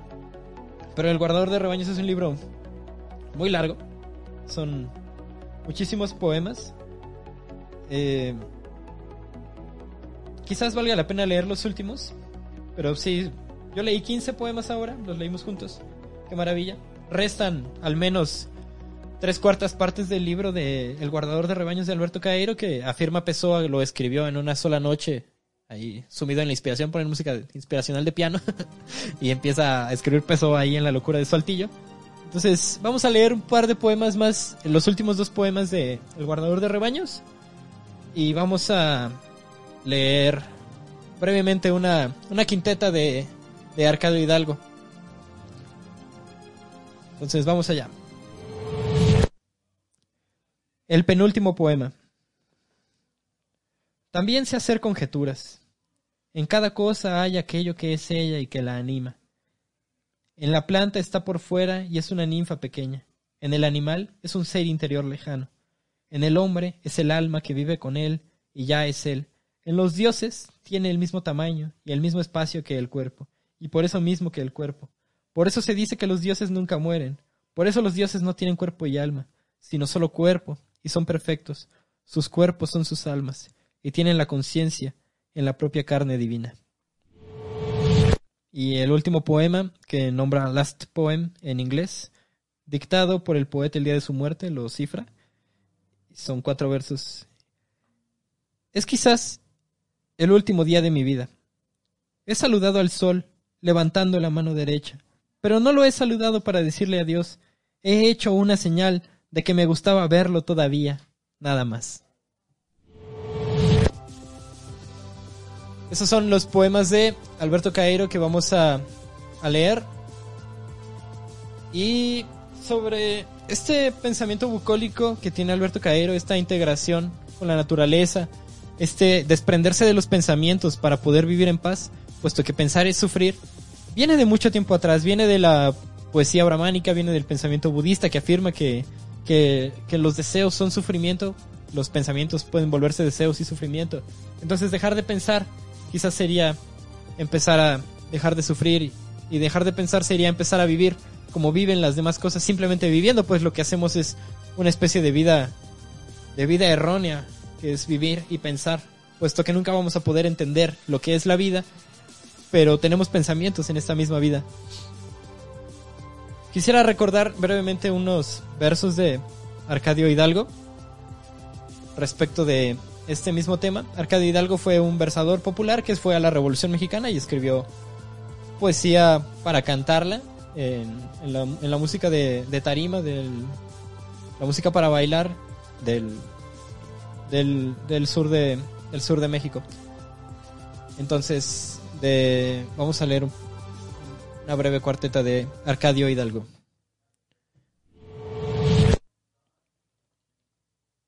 De Arcadio Hidalgo una cuarteta sobre la muerte. Pensando en mi suerte santa, de mi fortuna me quejo. Quisiera volverme planta para no morir de viejo, porque la muerte me espanta.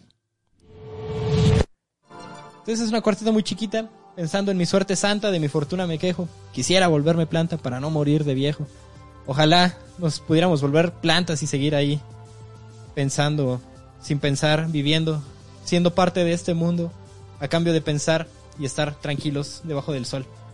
Maravilla, maravilla lo de Alberto Caero. Es uno de los poetas que más hondamente eh, expresan la sensibilidad de, de, inicios del siglo XX. Cómo nos sentimos ante este ente pensante y, lo asume como maestro Pessoa. El mismo Pessoa crea a su maestro y lo asume. Y vamos a proceder con uno, con uno de los, de los discípulos que inventó Pessoa, además del mismo Fernando Pessoa, Alberto Caero inventó a Ricardo Reis. Ricardo Reis, eh, pues ya lo menciona Álvaro de Campos, es la visión intelectualizada de, de Álvaro de Campos.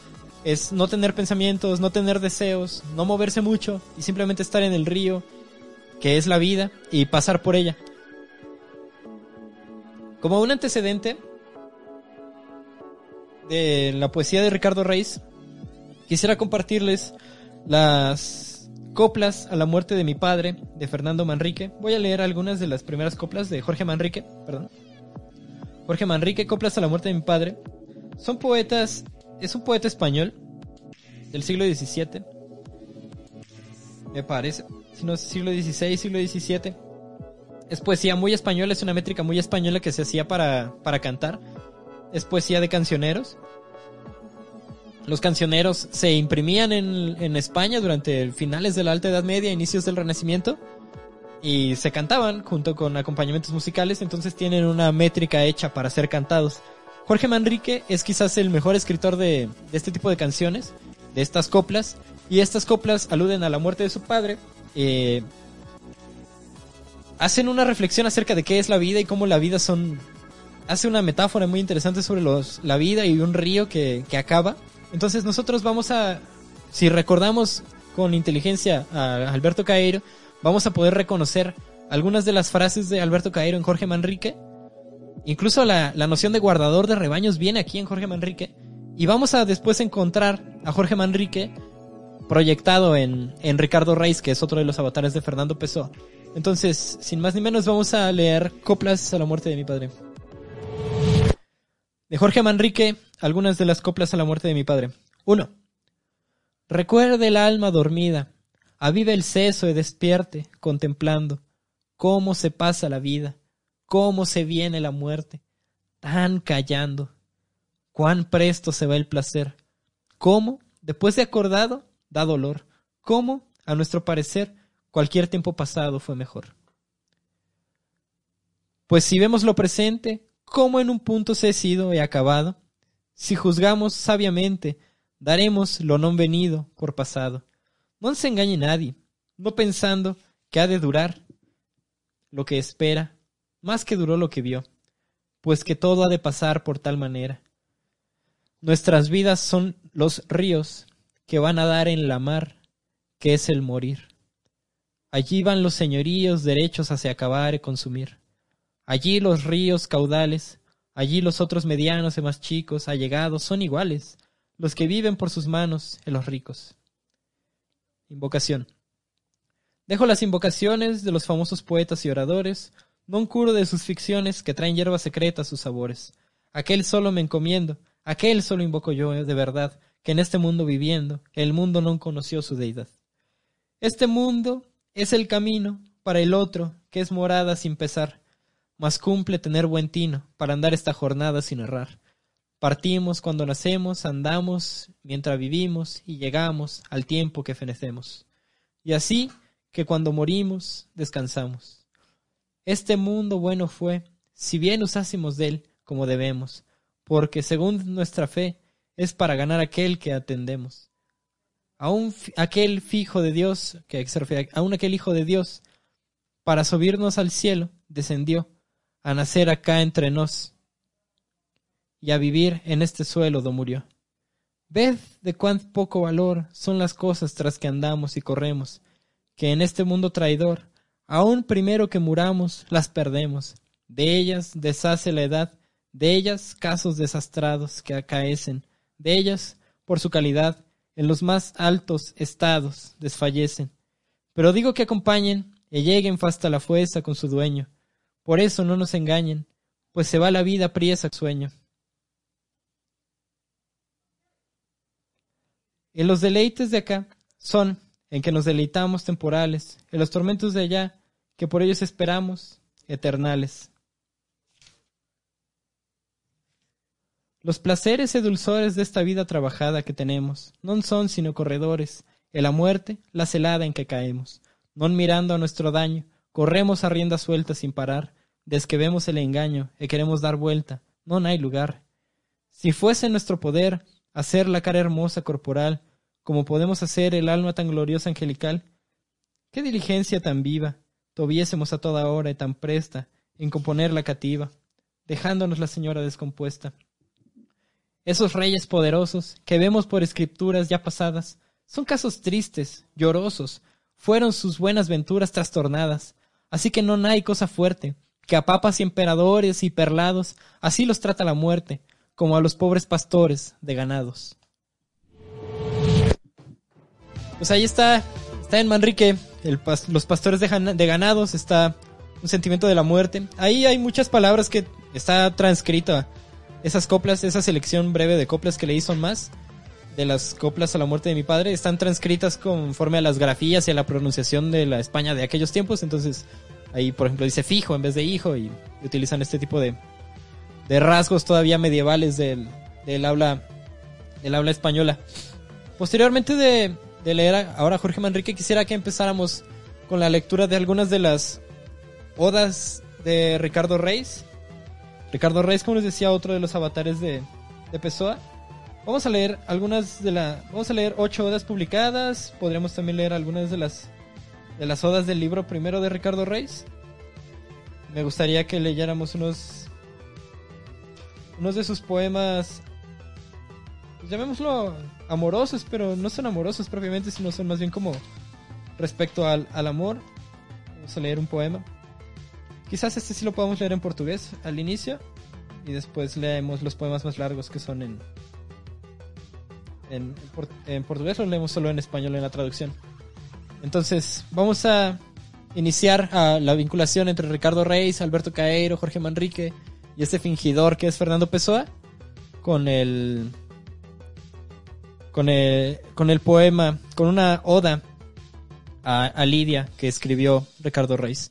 Entonces la voy a leer en portugués y posteriormente la leo en, eh, en español brevemente.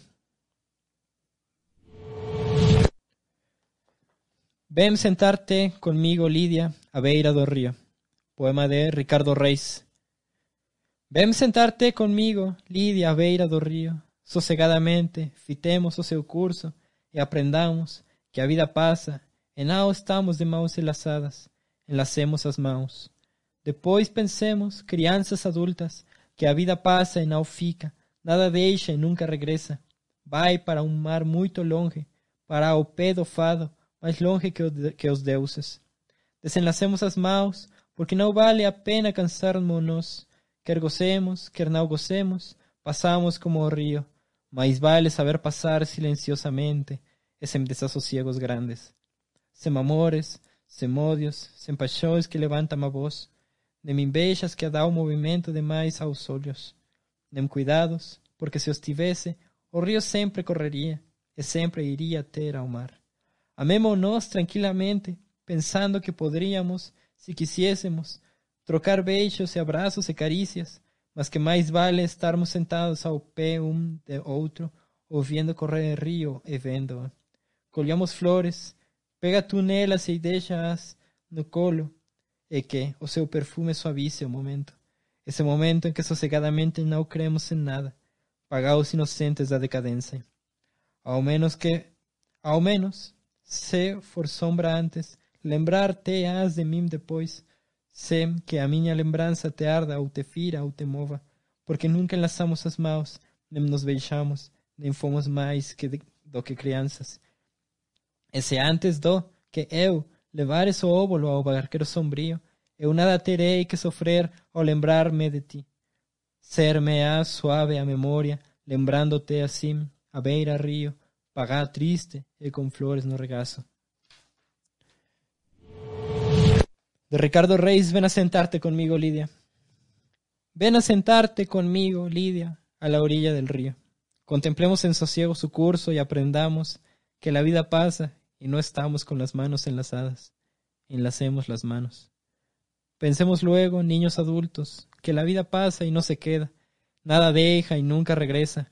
Va hacia un mar lejano, junto al lado, más lejos que los dioses. Desenlacemos las manos, porque no vale la pena que nos cansemos, tanto si gozamos como si no. Pasamos como el río. Mejor saber pasar en silencio y sin grandes desasosiegos. Sin amores, ni odios, ni pasiones que levantan la voz, ni envidias que dan excesivo movimiento a los ojos, ni cuidados, porque si los tuviese el río siempre correría y siempre iría a dar al mar. Amémonos tranquilamente, pensando que podríamos, si quisiéramos, cambiar besos y abrazos y caricias. Pero que más vale estar sentados el uno junto al otro, oyendo correr el río y viéndolo. Cojamos flores, cógelas tú y déjalas en tu pecho, y que su perfume suavice el momento. Este momento en que sosegadamente no creemos en nada, pagamos, paganos inocentes de la decadencia. Al menos, si soy sombra antes, de mí te acordarás después, sin que mi recuerdo te queme o te hiera o te mueva, porque nunca enlazamos las manos, ni nos besamos, ni fuimos más que niños. Y si antes que yo llevas el óvulo al barquero sombrío, yo nada tendré que sufrir al recordarte. Suave me serás a la memoria, recordándote así, junto al río, pagana y triste, y con flores en el regazo.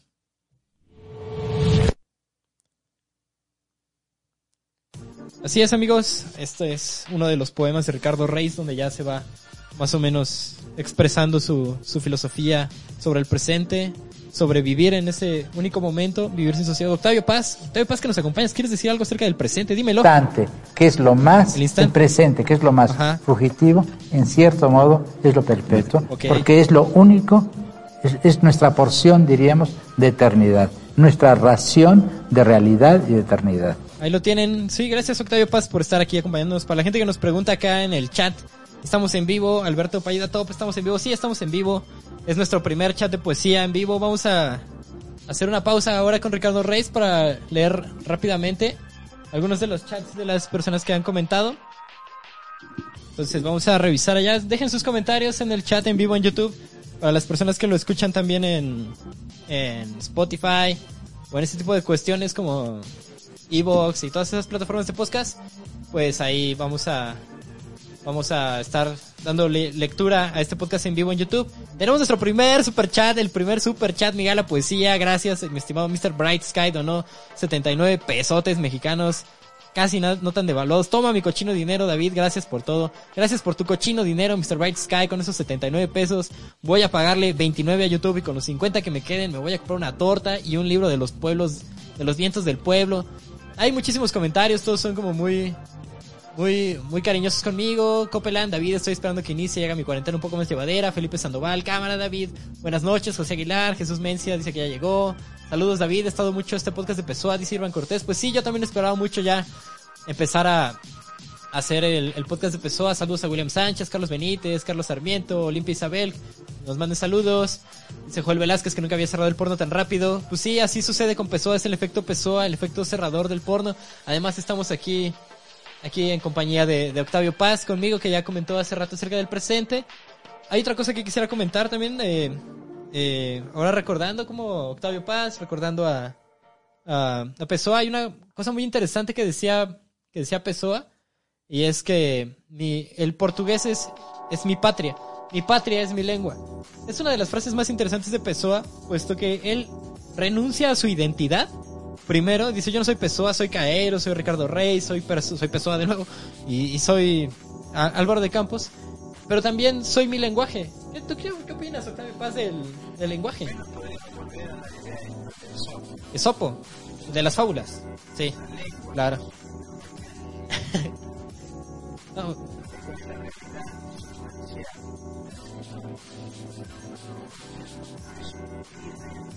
Así es, mi estimado Octavio Paz, así es, Octavio Paz aquí conmigo, presentes David y Octavio Paz para todos ustedes, transmitiendo.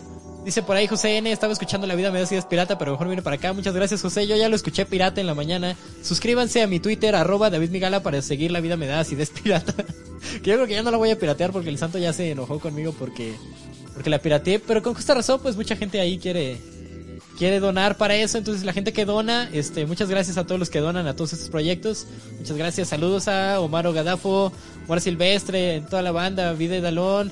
Muchos saludos, que ondi. ¿Por qué en los recomendados aparecen videos de Yuki, de Yuki, de Yuki Lop? No sé qué hayas estado viendo, mi estimado Carlos Sarmiento, Mr. Kevin. Mucha gente aquí que está pasando la cuarentena en México conmigo.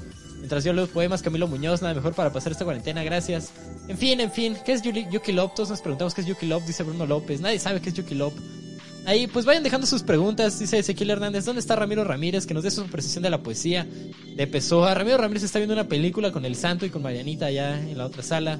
El viene el lunes. David, salúdame por favor, dice Gustavo Guerra. Neil, me hace mucha ilusión. Saludos desde Bogotá. Saludos a Bogotá. A todos menos a Gustavo Guerra. No, no es cierto. Saludos, Gustavo Guerra. Dice GRC, CRG. Hoy quiero donar, pero no hay superchat. ¿Qué crees, amiguito? Hoy es el primer día de superchat. El chat en vivo del podcast de poesía es el primer superchat que tenemos aquí disponible gracias al Hobbit que ya lo habilitó. Sin el Santo y sin el Hobbit, pero con Octavio Paz. Esto va a estar muy interesante. Dice Silvia Flores. Así es. Tenemos a, al mismísimo Octavio Paz. Saludos a Bolivia. Dice por ahí que imitemos la voz de Octavio Paz. No, lo- no vamos a imitar a Octavio Paz porque aquí tenemos al Real. Dice por ahí Liquid Pebbles que empezó es increíble, multifacético casi literalmente. Sí, pues sí. Bien mamador el David leyendo empezó en portugués. Esto de que lea yo los poemas en su lengua original es también como para que puedan tener la experiencia de, la, de cómo se escucha en, en el idioma original. Más que para ser mamador, pues a mí me gustaba mucho como cuando estaba estudiando idiomas poder leer un poema en su idioma originario y después poderlo en- encontrar en español. Entonces, si alguna persona está estudiando idiomas, me parece que les puede ser útil aquí encontrar a Walt Whitman y encontrar algunas cosas de Pessoa leídas, mal leídas en portugués, pero, pero con eso. Entonces, sigue por ahí Juan, Carlos Al- Alejo. Hay que dejar de robar con Pessoa por al menos dos años. No lo sé si vayamos a dejar de robar con Pessoa. Ya empezó. Este, dice por ahí Karen, no soy nada, nunca seré nada, no puedo querer ser nada, aparte de eso tengo el mito de los sueños del mundo. Ahorita vamos a leer eso, eso de, ese, ese fragmento de, de Álvaro de Campos, esta vaquería. Dice Guillermo Trujillo, David, relax, güey, te escucho muy acelerado, güey, tranquilo, nos gusta tu podcast, güey. Yo soy una persona acelerada, Guillermo, no te preocupes por mí, yo soy acelerado pero tranquilo a mi manera. Ryoji, ¿qué pedo, pinche David? Saludos a toda la banda. Hay muchísimos podcasts. Yo no, no me había dado cuenta de que todo esto estaba sucediendo mientras yo leía. Gibran Álvarez, Antonio Isaac, Brandon. eh, saludos a toda esa gente. Gustavo Guerra de nuevo, Matías Díaz, Oscar Miguel Gutiérrez. Gracias a todos por estar acá, acá leyendo. Saludos hasta el señor de, Tla- de Tlacopan. Dicen por ahí. Buenas noches a todos. Leon Ergal, justo hoy estaba leyendo al, paseo a Pessoa en la cuarentena en Argentina. Me gusta mucho su visión de amor, una frase de por ahí, de la hacemos tanto, idealizamos tanto que nos terminamos enamorando de nosotros mismos. Muy interesante. Utilizaba muchos homónimos, si mal no recuerdo, así es. Eh, es el de los vestidos, dice Mr. Pantalonero. No, es el de los vestidos, probablemente. Así siguen. Guillermo Trujillo, gracias de nuevo. Dice BM, PL, pinches nicknames raros que se ponen. Qué raros son, ¿por qué son tan raros? Dice David, ese soy yo. ¿Qué opinas de Galeano? Me cae muy bien. Gali Galeano es cantante de salsa. Ah, no es cierto. Galeano, eh, las venas abiertas de América Latina. No sé, vean, vean a Galeano, está chido. Está padre. Me gustaría que me traigan algo de Francisco Umbral, es bastante atrevido y tiene una persona muy llamativa. Vamos a buscarlo ahí. Dice por ahí que Walt Whitman es un crack, sí lo es. Sí que es un crack. Saludos a todas las demás Pente, Mora Silvestre, Hunger, Odalis Martínez, Isabel Flores. Podcast de poesía cada semana durante la cuarentena. No lo sé si va a ser podcast cada semana, pero sí va a haber. José Manuel García Arias, consejos para aprender inglés. Pues ahí leer poesía también sí me ha servido mucho. Hay que practicar esa pronunciación, sí que la hay que practicar, es lo que tenemos, el Open English Infrastructure. Eso es lo que tenemos aquí, dice Barney. Pensé que te habías atragantado, pero solo estás leyendo un poema en inglés, así es, amiguitos. Es de Walt Whitman, lo que estábamos leyendo en inglés un poco atragantado, pero así. Dice, te rifas David, Oda a la noche de Álvaro de Campos, dice Daniel Espinosa. Vamos a ver si leemos la Oda a la noche de Álvaro de Campos. Estaría chido. Que el Ramiro Ramírez lea un poema, dice Miguel Castro. A ver si ahorita lo podemos traer. Lo que estamos leyendo hace rato fue, leímos muchos poemas, leímos 15 poemas, 17 poemas de Alberto Caeiro. Vamos a leer posteriormente poesía de, de Álvaro de Campos y ahora vamos a continuar con, con la poesía de Ricardo Reyes. Me agrada que les esté gustando. Daniel Valencia le gustó, también le gustó. Qué chido, Bruno López, que les haya gustado. Inviten al poeta que madreó a Adal Ramones. Fui yo. Entonces aquí estamos. Pinche Adal Ramones. Ojalá algún día lo, lo, lo invitemos. Gracias David por ayudar a pasar el encierro acá en Colombia. ¿Dónde están esos pesos? ¿Dónde están esos pesos tan odiados por ti? Dice Miller Barragán. Gracias Miller. Aquí ya también lo estamos pasando chido. Se pregunta por qué era culero Walt Whitman. Porque era un imperialista y porque creía que Estados Unidos debía conquistar todo el universo para imponer su visión maravillosa. Dice por ahí Francisco Gosta, alguna vez el Hobbit comentó que antes de Pascal no sabía leer poesía. ¿Cómo sabes que estás leyendo bien poesía? Pues me imagino que cuando tienes una emoción, ¿no? Cuando lees bien poesía y te das cuenta de que antes le habías leído mal, te das cuenta de que en ese momento ya le habías leído bien. Entonces me imagino que va por ahí. Disculpa si es un poco obvio, pero creo que es, esa es la respuesta que tengo. Eternas gracias por el contenido. Saludos a Fran. Saludos, Fran. De parte de Luis Sanabria aquí en el podcast Mi Gala de Poesía, donde todos sus comentarios son especiales, donde todos los chats son súper, pero también hay super chats y ustedes pueden donar su dinero verdadero para que yo compre cosas verdaderas, que no significan nada verdadero, pero que hacen que el mundo funcione y la gente tenga para comer todos los días. Entonces, Like Mosh, donó 39 pesos. Gracias, Like Mosh, para el chesco de la torta. Así, ahí lo tienen, muchachos. Esos son los chats hasta el momento. Estamos aquí en YouTube en vivo para las personas que nos escuchan desde Spotify, Evox o cualquier madre de esas. Nosotros transmitimos primero en vivo en YouTube, en el canal Miguel AC. Y después estamos transmitiendo ya en, en lo que viene siendo las plataformas. Las plataformas de streaming, ¿verdad? Entonces, vamos a proceder Ahora, después de este maravilloso intervalo lúdico con todos ustedes eh, de los chats, vamos a proceder con la con la con las odas de Ricardo Reis. Después vamos a leer poesía de Ledo Ivo.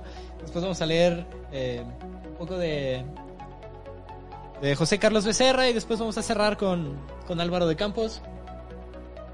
Ese es nuestro plan para el resto de, de hoy. Qué atascado, qué chingón. Entonces, vamos a darle matraca con esto que son el libro primero de de las odas de Ricardo Reis. Son quizás leamos primero las ocho odas publicadas por Fernando Pessoa en la revista Presencia estoy revisando revisando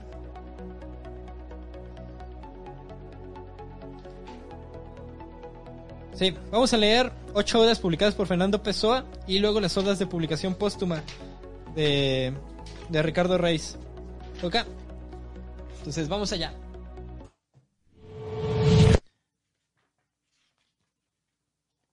Ocho odas publicadas por Fernando Pessoa en la revista Presenza, que fueron publicadas entre 1927 y 1933. Esta oda es de Ricardo Reis. Todas estas odas son de Ricardo Reis. No solo vino, sino en el, sino en el olvido, vierto, en la copa. Ser el Edo, porque la dicha es ignara. ¿Quién recordando o previendo sonreiría? De los brutos, no la vida, sino el alma, consigamos, pensando, recogidos, en el impalpable destino, que, que no espera ni recuerda. Con mano mortal elevo la mortal boca, en frágil copa el pasajero vino, turbios los ojos hechos para dejar de ver. Cuánta tristeza y amargura ahoga en confusión la estrecha vida. Cuánto el infortunio mezquino nos oprime supremo. Feliz el bruto que en los verdes campos pase para sí anónimo y entra en la muerte como en casa, o el sabio que perdido en la ciencia la fútil vida austera eleva, más allá de la, de la nuestra, como el humo que hiergue, brazos que se deshacen a un cielo inexistente. A nada imploran tus manos ya cosas, ni convencen tus labios ya parados en el ahogo subterráneo de la húmeda impuesta tierra. Solo quizá la sonrisa con que amabas te embalsama remota, y en los recuerdos te yergue cual eras, hoy colmena putrefacta, y el nombre inútil que tu cuerpo muerto usó, vivo en la tierra, como un alma, no recuerda. La oda graba, anónima, una sonrisa. El rastro breve que de las hierbas blandas yergue el pie concluso, el eco que hueco se cuela, la sombra que sombrea, el blanco que la nao deja. Ni mayor ni menor deja el alma a las almas, el ido a los que se están yendo, el recuerdo olvida. Muertos, aún morimos. Lidia, somos solo muertos. Ya blanquea sobre la frente vana el cabello del joven que perdí. Mis ojos brillan menos. Ya no merece besos mi boca. Si aún me amas, por amor no ames, me traicionarías conmigo.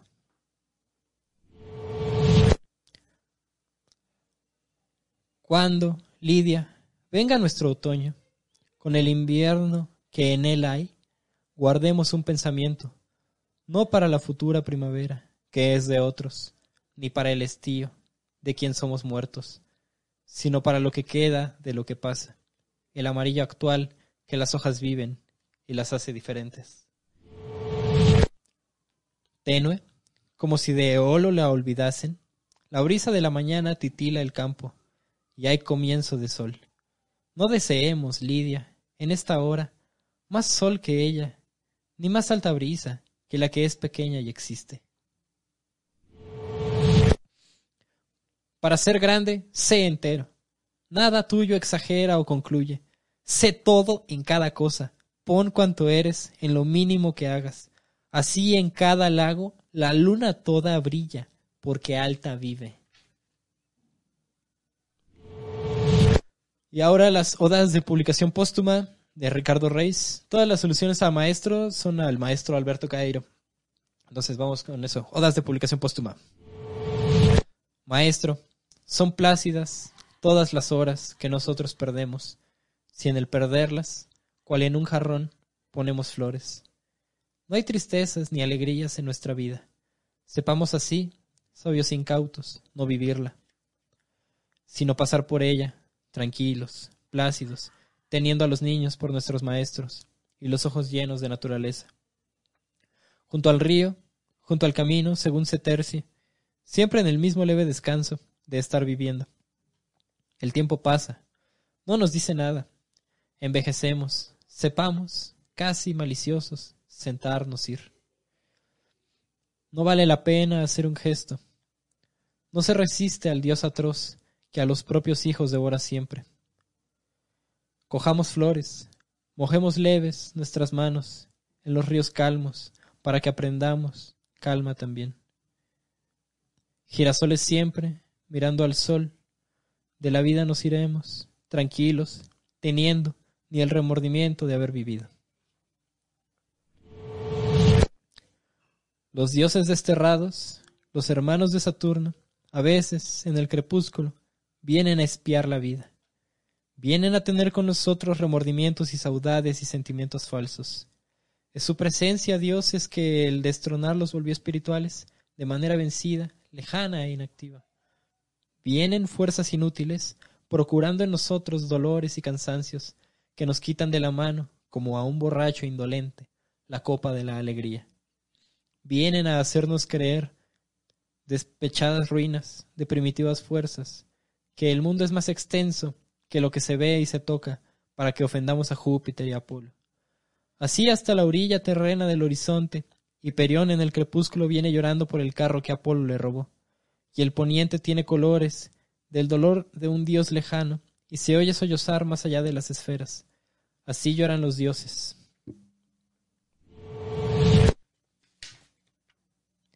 Neera, pasemos juntos, tan solo para recordarlo que cuando envejezcamos y los dioses no puedan dar color a los rostros y mocedad a nuestros cuellos, recordemos junto al hogar, llenos de pesadumbre, el haber roto el hilo, recordemos, Neera, haber pasado un día sin habernos amado. A lo lejos los montes tienen nieve al sol, mas es suave ya el frío calmo que alisa y aguza los dardos del sol alto. Hoy, Neera, no nos escondamos, Nada nos falta, porque nada somos. No esperamos nada y tenemos frío al sol. Mas tal cual es, gocemos el momento, solemnes en la alegría levemente y aguardando la muerte, como quien la conoce. No tengas nada en las manos, ni un recuerdo en el alma, que cuando te pongan en las manos el óvulo último, al abrirte las manos nada te caerá. ¿Qué trono quieren darte que Atropos no te quite? ¿Qué laureles que no se mustien en los arbitrios de Minos? ¿Qué horas que no, se, que no te hagan de la estatura de la sombra que serás cuando estés en la noche y al final del camino? Coge las flores, pero suéltalas de las manos apenas las miraste. Siéntate al sol, abdica y sé rey de ti mismo. Sabio el que se contenta con la especulación del mundo y al beber ni recuerda que, ya bebió en la vida, para quien todo es nuevo e inmarcesible siempre. Corónenlo pámpanos o yedras, o volutales rosas. Él sabe que la vida pasa por él y tanto. Corta la flor como a él de átropos las tijeras, mas él sabe hacer que el color del vino esconda esto, que su sabor orgiástico borre el gusto de las horas, como una voz que llora el pasar de las vacantes.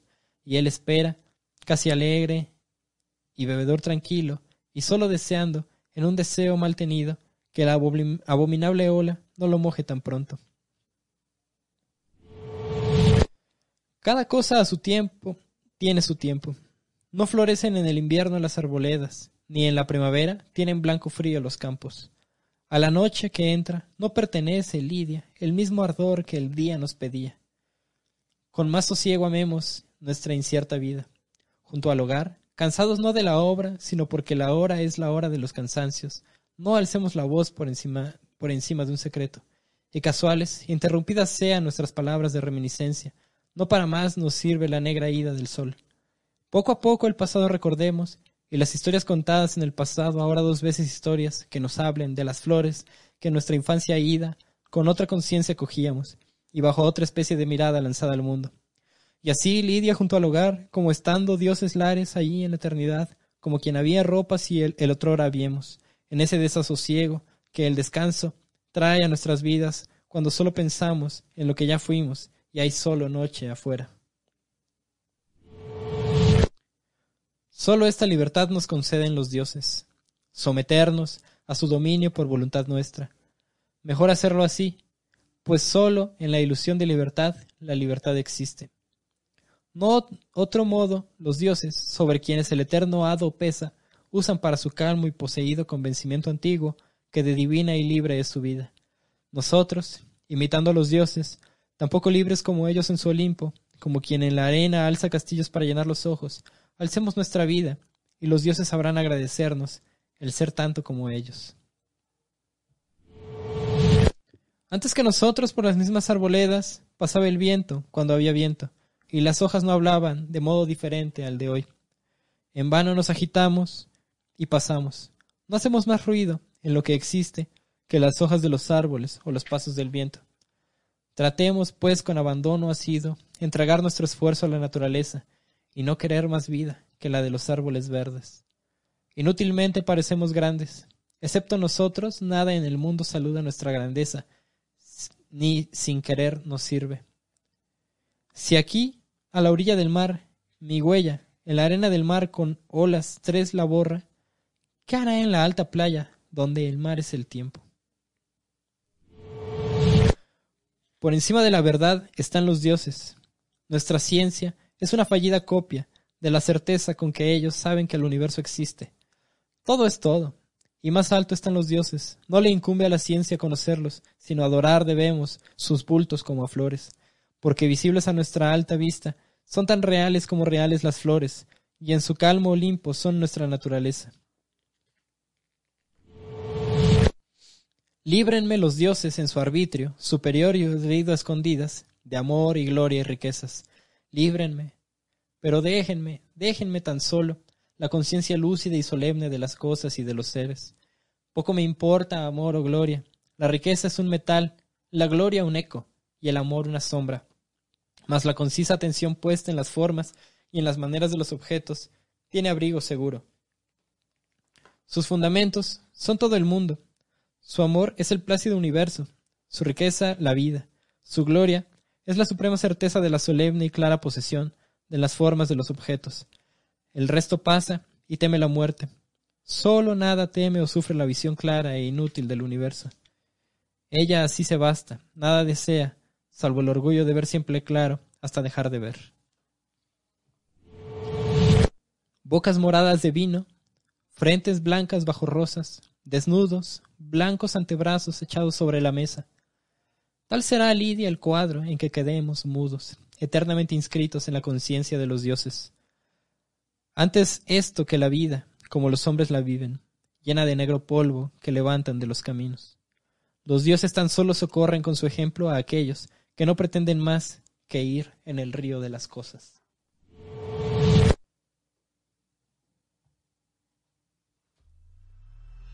Pues esas son las las odas de publicación póstuma y ocho odas publicadas por Fernando Pessoa en su revista Presencia de Ricardo Reis. Como verán, Ricardo Reis es un poeta mucho más complicado, mucho más intelectual que Alberto Cairo, pero definitivamente parte de la misma visión. Álvaro de Campos afirma de Ricardo Reis que él era un pagano, que él creía en los dioses paganos y que él creía en la simplicidad y la mediocridad del ser humano y que si él era un pagano, Alberto Cairo era el paganismo. Alberto Caero, a diferencia de Ricardo Reis, no cree en nada, solo lo escucha todo y quiere dejar de creer en las cosas. Ricardo Reis cree en una visión sosegada de la eternidad. Voy a quisiera comentar uno de los poemas de Ricardo Reis, No tengas nada en las manos ni un recuerdo en el alma. Está aludiendo a abandonar todos los deseos, todos los placeres terrenales, que cuando te pongan en las manos el óvulo último, al abrirte las manos nada te caerá. ¿A qué se refiere con el óvulo último? Ricardo Reis es un poeta cultista, es un poeta que, que refiere mucho a la, a la cultura grecolatina. El óvulo es una, era una de las monedas de oro que había entre los romanos. El óvulo se lo otorgaban las personas al barquero Caronte cuando querían cruzar el río de los, el río de los recuerdos, entonces cruzaban ese, cruzaban ese río con, con ese barquero, le daban un óvulo, le daban una moneda y el barquero los cruzaba y al cruzar ese río perdían todos sus recuerdos y llegaban al, inframundo. Entonces se está refiriendo eh, Ricardo Reis que cuando te pongan el óvulo último en las manos, al abrirte las manos nada te caerá. Entonces tú no tuviste nada durante esta vida, entonces cuando tú olvides y cuando entregues el óvulo, como tú no recogiste nada en la vida, cuando mueras no vas a perder nada. Esa es más o menos la visión sosegadora que impone Ricardo Reis. Luego menciona, ¿qué trono quieren darte que Atropos no te quite? Atropos es una de las tres Moiras que determinaban la existencia de la de la de, de un ser humano. Son Atropos, Láquesis, me parece, y hay otra de esas Moiras, pero había una que urdía los hilos, había una tejedora, había otra mujer que medía el, el tamaño del hilo que iba a ser tu vida, y finalmente Atropos era la Moira que cortaba el hilo de la vida de las, de las personas. Entonces, ¿qué trono quieres si al final Atropos te lo va a cortar? ¿Qué laureles que no se mustien en los arbitrios de Minos? Los laureles son la planta con la que se otorgaba la gloria a los ganadores en las Olimpiadas y en las guerras eh, en Grecia. Eh, también lo llevaban algunos dioses, ramas de laureles en las, en las sienes. Y, pero menciona Ricardo Reis, ¿qué laureles quieres que no se vayan a mustiar, que no se vayan a, a chatar cuando están en los arbitrios de Minos? Minos es el, el rey de Creta, el Minotauro, que vivía en un laberinto, en Dédalo. En ese, en ese laberinto, pues son sus arbitrios. Entonces, cuando tú tengas esas, esas coronas de laureles, ¿de qué te van a servir si estás en el laberinto de Minos? Entonces, Ricardo Rey salude a una, a un abandono en esta vida. Es lo que le, lo que le dice a Lidia. Ven a sentarte, Lidia, conmigo a, la- a las orillas del río. Sosegadamente miremos su paso y recordemos que la vida pasa y nada nos queda. Entonces, más o menos esa es la visión filosófica, emocional que, que quiere que quiere crear Fernando Pessoa con, con Ricardo Reis. Se pueden comentar muchas más cosas de sus poemas como puntualmente, sobre algunas palabras cultas, sobre algunas referencias. Pero en general, es una visión pagana y es una visión de abandono y de sosiego eh, respecto a los placeres del mundo. Una de las grandes influencias de, de Fernando Pessoa, bueno, una de las personas en las que influyó grandemente Fernando Pessoa y que actualmente es un muy buen poeta, es Ledo Ivo. De Ledo Ivo quisiera leer dos poemas que recuerdan mucho la filosofía de Ricardo Reis. Ledo Ivo es un poeta brasileño de mediados y finales del siglo XX. Entonces, evidentemente leyó a Fernando Pessoa y evidentemente tiene su, su influencia muy marcada. Voy a leer de Ledo Ivo tres poemas de su libro Plenilunio. Quizás podamos leer en portugués alguno de ellos. El deseo y una y la búsqueda incesante. Vamos a leer esos dos poemas de, de Plenilunio de Ledo Ivo, publicado por Vaso Roto en español y en portugués. Y después vamos a leer algún fragmento significativo del poema Requiem, también de Ledo Ivo. Interesante también como Fernando Pessoa, Pessoa significa máscara en portugués por las distintas máscaras y las distintas personalidades que tienen. Ledo Ivo, Ledo significa leído. Entonces ahí también tiene una pequeña alusión en cómo se nombra a partir de una de las palabras. Entonces vamos a iniciar con una búsqueda incesante de, de Ledo Ivo y con los poemas de Plenilunio. La búsqueda incesante de Ledo Ivo. No he renunciado todavía a encontrar a Dios. Sospecho que el gavilán lo esconde entre sus alas, y los sueños lo abrigan en las dobladuras de su oculta sabiduría. A veces un grito desgarra el espacio estival, de la vega que divide mis bosques. Entonces me inclino a creer que he oído el grito de Dios tras el largo silencio. Dejo de pisar a la hormiga negra que corre por un saliente del camino inclinado, y me rodea la percepción de haber logrado evitar la muerte de Dios en uno de sus disfraces. Dedico el día entero a la búsqueda incansable, y de repente cae la noche, la noche negra como una hormiga. Dios pasea incólume entre las constelaciones. De Ledo Ivo, vamos a leer el poema El Deseo en portugués y después en español. O desejo, não quero eternidade, a trama interminável de uma roca que fia, um dia após um dia, na duração perpétua. Quero ser o que passa, a leve nuvem blanca, branca, que se desfaz no espaço, a fumaça de um jato, no céu vazio e claro. Não me agrada ou seduz viver após viver. Antes quero o relâmpago, que rasga o céu sombrio, uma folha de álamo no chão de uma viagem, a chuva momentânea que cai sobre as cidades. Prefiro um voo de pássaro a tudo o que é eterno, a tudo o que é durável. Prefiro o perecível. A sombra fugida no dia luminoso. Dos narcisos e rosas. Os instantes que regem. Na noite indecorosa, o amor dos amantes, seus gritos e gemidos.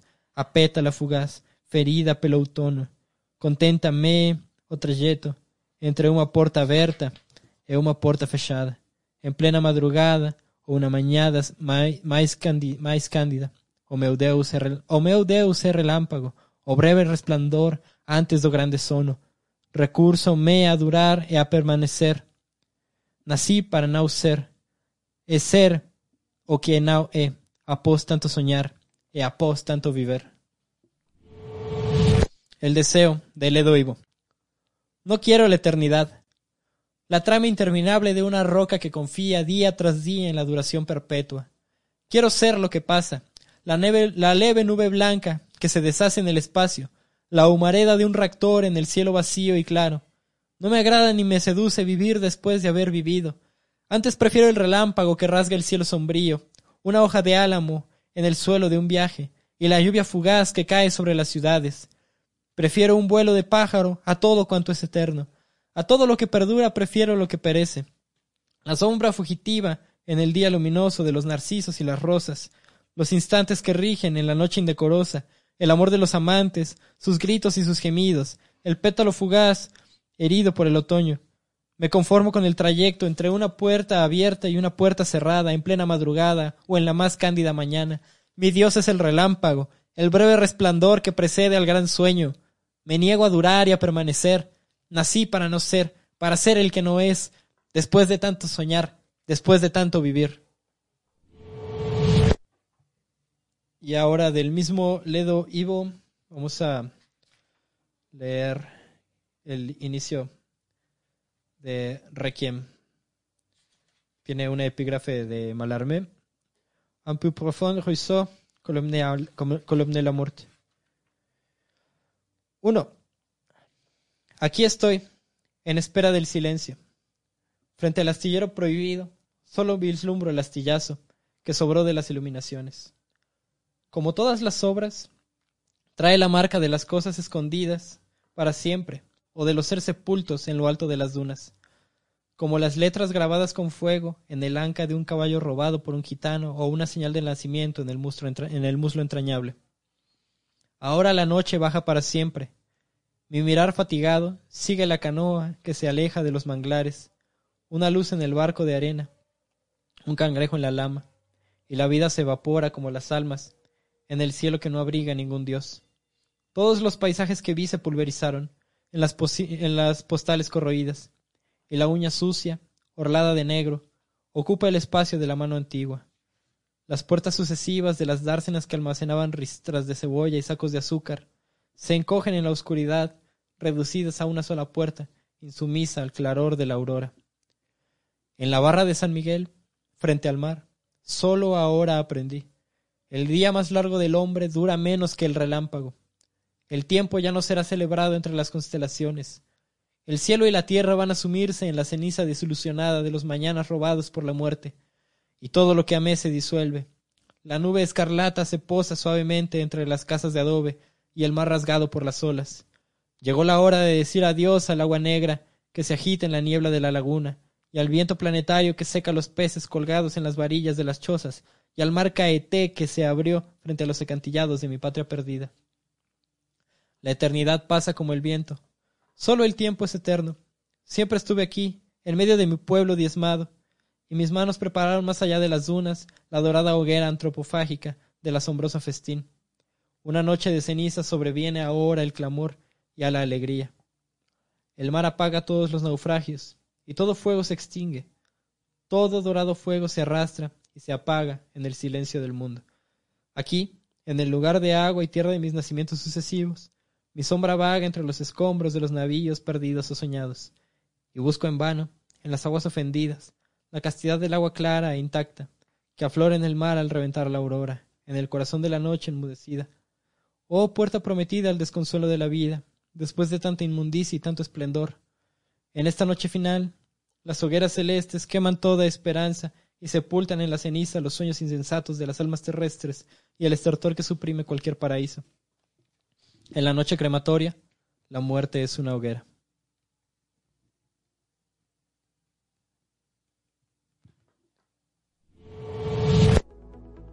Ese es el inicio del Requiem de Ledo Ivo.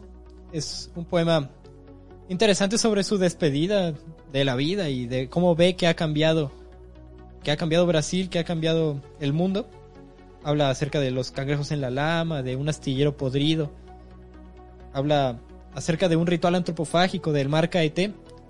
Está haciendo alusiones a tradiciones que ya no existen y a lugares que, que detentan cierta, cierto parecimiento. Pero lo trasciende de una manera muy parecida a la manera que hace Ricardo Reis y que hace Alberto Caeiro. En Requiem dice, esta, esta tarde, esta noche frente al...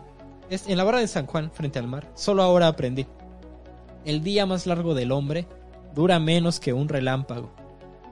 Eh, observar eso, el día más largo del hombre dura menos que un relámpago, es entender, de la misma manera que Ricardo Reis, la relación que nosotros tenemos o que guardamos respecto a las cosas de la naturaleza somos quizás más breves que un relámpago, que es sumamente breve. Pero estamos ahí, ¿no? Cubiertos de sueños, esperanzas y, apreciaciones que no podemos abandonar. Ricardo Reis decía, pues no tengamos estos sueños, no tengamos tantos deseos, porque al final los hemos de perder todos. Dice en su poema anterior el deseo, Ledo Ivo, mi Dios es el relámpago, el breve resplandor que precede al gran sueño. No quiero la eternidad, dice Ledo Ivo en ese mismo poema. Prefiero las cosas que perecen a las, a las cosas durables. Es igual, estamos, estamos leyendo, estamos viendo a, a Ricardo Reis con una mezcla de Alberto Caero. Pues para Ricardo Reis sí que hay dioses. Él, él cree que hay un dios nombrado como tal. Alberto Caero quizás tenga más que ver con esta frase de que mi dios es el relámpago, el breve resplandor que precede al gran sueño. Es entender que lo más divino de la vida es aquello que está fuera de nosotros y que quizás a lo más que aspiramos es a poder ser parte de este juego, pero al ser entes abstractos, al abstraernos, al utilizar nuestra capacidad abstracta, nosotros nos estamos alejando, nosotros nos ajenamos, nos abstraemos del mundo, del mundo exterior, creamos un mundo exterior, pues nosotros simplemente habitamos, cohabitamos las cosas del mundo, pero creamos la noción de mundo exterior con nuestro pensamiento. Esto nos genera sufrimiento y esto nos lleva hacia una noción de pérdida al momento de morir. Prefiere Ledo Ivo, prefiere Alberto Cairo, prefiere Ricardo Reis a mi Dios como el relámpago, el breve resplandor que precede al gran sueño. Esta noción de mortalidad, de padecimiento, de, de ida, es algo muy puntual del tiempo, de los tiempos humanos. Evidentemente no es una pregunta que se hagan, que se hagan las las demás cosas en, en el mundo, eh, pienso que además representa un símbolo del arribo de la modernidad, cuando las mecánicas económicas del mundo están configurando al ser humano para parecer un poco más perecedero y para que las cosas que están alrededor de él sí que detenten una muerte y además tras la, el asesinato que cometimos hacia Dios, cuando matamos a Dios, en ese momento dejamos de habitar el presente y empezamos a habitar un tiempo pasado y un tiempo futuro y nos volvemos seres mortales. En esa misma llegada de la modernidad, una visión un poco más vanguardista, un poco más eh, clavada en la ciudad y mucho más alejada de la creencia en dioses y la creencia en lo divino, es la visión de, de Álvaro de Campos. Álvaro de Campos tiene el mismo padecimiento que Alberto Caeiro, que Ricardo Reis y que Fernando Pessoa. Están, en un, están inmersos en un mundo que los rechaza y que, y que no desprecian, pero están intentando trascenderlos a, su momento. Alberto Caeiro se asume parte del mundo y, y dice yo soy un pastor de rebaños, aunque no lo sea. Para Alberto Cairo esto no es posible. Él no quiere renunciar a su interacción humana y él no quiere negar además a la sociedad en la que está inmerso. Él sabe que está en un en una configuración social creada por seres humanos para otros humanos y que no puede simplemente ajenarse y no puede simplemente decir, bueno, yo ya me voy con mis pastores, con mis rebañitos, ahí se ven y que el mundo siga sufriendo. Y a, diferencia de Ricardo Reis, él no cree en ningún dios. Ricardo Reis se guarda en la noción de los dioses y en la noción de la inteligencia, pero para, Albert, pero para Álvaro de Campos la inteligencia no sirve para nada y los dioses no existen. Y además él no puede alejarse de la realidad social. Uno de los precedentes más importantes de, de la poesía de Álvaro de Campos es eh, la poesía de Arthur Rimbaud. Vamos a leer eh, uno de los poemas de Una temporada en el infierno de, de Arthur Rimbaud. Y después vamos a proceder ya con la poesía de Álvaro de Campos. De Una temporada en el infierno y Arthur Rimbaud podemos mencionar que es quizás uno de los poetas con mayor potencialidad poética en la historia de, de la de la de la poesía. Él crea imágenes absolutamente aterradoras y absolutamente poderosas en sus poemas. Él además eh, pertenece a la llamada segunda fase del romanticismo o al romanticismo tardío. Esto ya en Francia, no en Alemania. Pero a diferencia de otros romanticistas tardíos, que son los que escribieron en 1800, eh, él no cree tanto en, en monstruos, en fantasmas. Él más bien critica a la realidad en la que vive. Una temporada en el infierno de Arthur Rimbaud, escrita en 1873, es el libro de poemas en prosa de un, de un final, de un adolescente tardío también. Él está en sus últimos años de adolescencia, tiene 19, 20 años cuando está escribiendo una temporada en el infierno, Arthur Rimbaud, y se da cuenta de que ya la muerte de Dios y el ascenso del capitalismo está empezando a destruir a la humanidad. Entonces vamos a leerlo en francés rápidamente para que puedan escuchar la métrica de el, sonido de, de y ya después leemos una traducción. Entonces, vamos con Arthur Rimbaud. Del libro Un saison en enfer de Arthur Rimbaud. Adieu. L'automne, déjà. Mais pourquoi arrêter un éternel soleil si nous sommes engagés à la découverte de la clarité divine, loin des gens qui meurent sur les saisons L'automne. Notre barque élevée dans les brumes immobiles tombe vers le port de la misère, la cité énorme au ciel taché de feu et de boue. Ah, les saisons pourries, les peines tempées de pluie, l'ivresse, les mille amours qui m'ont crucifié. Elle ne finira donc point cette gueule reine de millions d'âmes et de corps morts et qui se l'ont jugué.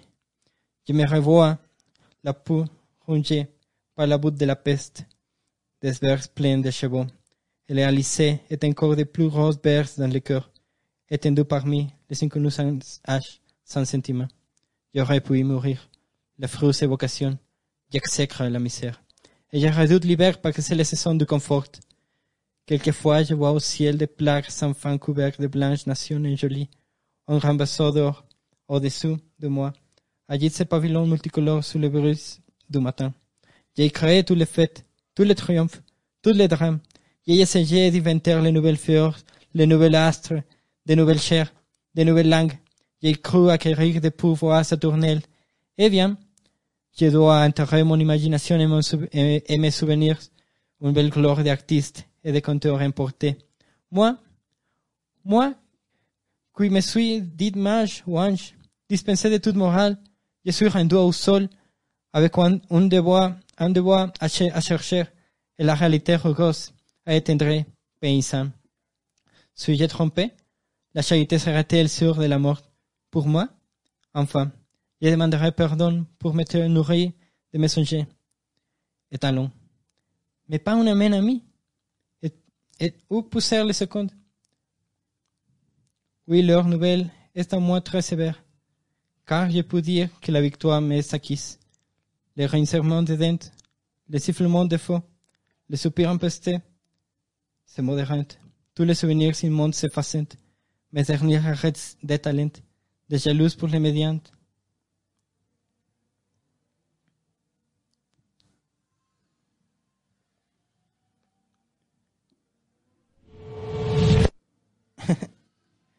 Ahora vamos a leer ese, ese mismo fragmento, que me parece que estaba incompleto, perdón, porque tenía yo un texto ahí bastante mal transcrito. Pero vamos a buscar aquí la transcripción. eh, vamos a leer la transcripción de El Otoño, digo, de Adiós, de Arthur Rimbaud. El otoño, ya. Pero ¿por qué añorar un eterno sol si estamos empeñados en la búsqueda de la claridad divina, lejos de la gente que muere en las estaciones? El otoño, nuestra barca, alzándose en las brumas inmóviles, gira hacia el puerto de la miseria, la ciudad enorme con su cielo maculado de fuego y lodo. Ah, los harapos podridos, el pan empapado de lluvia, la embriaguez, los mil amores que me han crucificado. De modo que nunca ha de acabar esta reina voraz de millones de almas y de cuerpos, muertos y que serán juzgados. Yo me vuelvo a ver con la piel roída por el fango y la peste, las axilas y los cabellos llenos de gusanos, y con gusanos más gruesos aún en el corazón. Yacente entra desconocido sin edad, sin sentimiento. Hubiera podido morir allí. Qué horrible vocación. Yo detesto la miseria. Y temo el invierno porque es lesión de la comodidad. A veces veo en el cielo playas sin fin, cubiertas de blancas y gozosas naciones. Por encima de mí, un gran navío de oro agita sus pabellones multicolores bajo las brisas matinales. Yo he creado todas las fiestas, todos los triunfos, todos los dramas. He tratado de inventar nuevas flores, nuevos astros, nuevas carnes, nuevas lenguas. Yo he creído adquirir poderes sobrenaturales. Pues bien, tengo que enterrar mi imaginación y mis recuerdos. Una hermosa gloria de artista y de narrador desvanecida. Yo, yo que me titulara ángel o mago, que me dispensé de toda moral, soy, soy devuelto a la tierra como, con un deber de perseguir y la rugosa realidad para estrechar. Campesino. ¿Estoy engañado? ¿Será para mí la caridad hermana de la muerte? En fin, pediré perdón por haberme nutrido de mentira. Y vamos. Pero ni una mano amiga. ¿Y dónde conseguir socorro? Sí, la nueva hora es, por lo menos, muy severa. Pues yo puedo decir que alcancé la victoria. El rechinar de dientes, los silbidos de fuego, los suspiros pestilentes se moderan. Todos los recuerdos inmundos se borran. Mis últimas añoranzas se escabullen. Celos de los mendigos, de los bandoleros, de los amigos de la muerte, de los retardados de todas clases. Si yo me vengara, condenados. Hay que ser absolutamente moderno.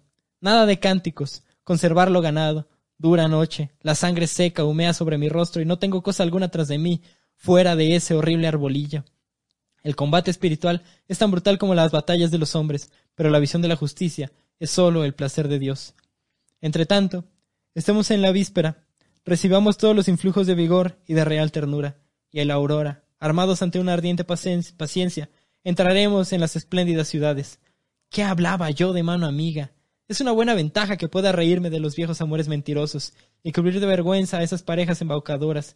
He visto allá el infierno de las mujeres y me será permitido poseer la verdad en un alma y un cuerpo.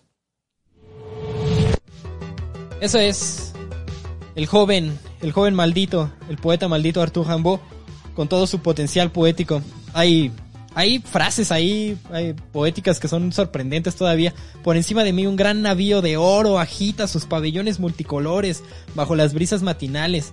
Ese gran navío de oro, ese sueño de la modernidad, el oro, el esplendor con el que soñaba Europa y ver toda la desgracia que causaba en todas las demás personas esas frases contundentes, hay que ser absolutamente moderno, de, dice el mismo Arthur Rimbaud, hay que ser absolutamente moderno, olvidar a los dioses, olvidar el pasado, pues esta realidad en la que vivimos como seres humanos ya no la podemos sortear con esos pensamientos de paisano, de, con esos pensamientos de, de, de campesino.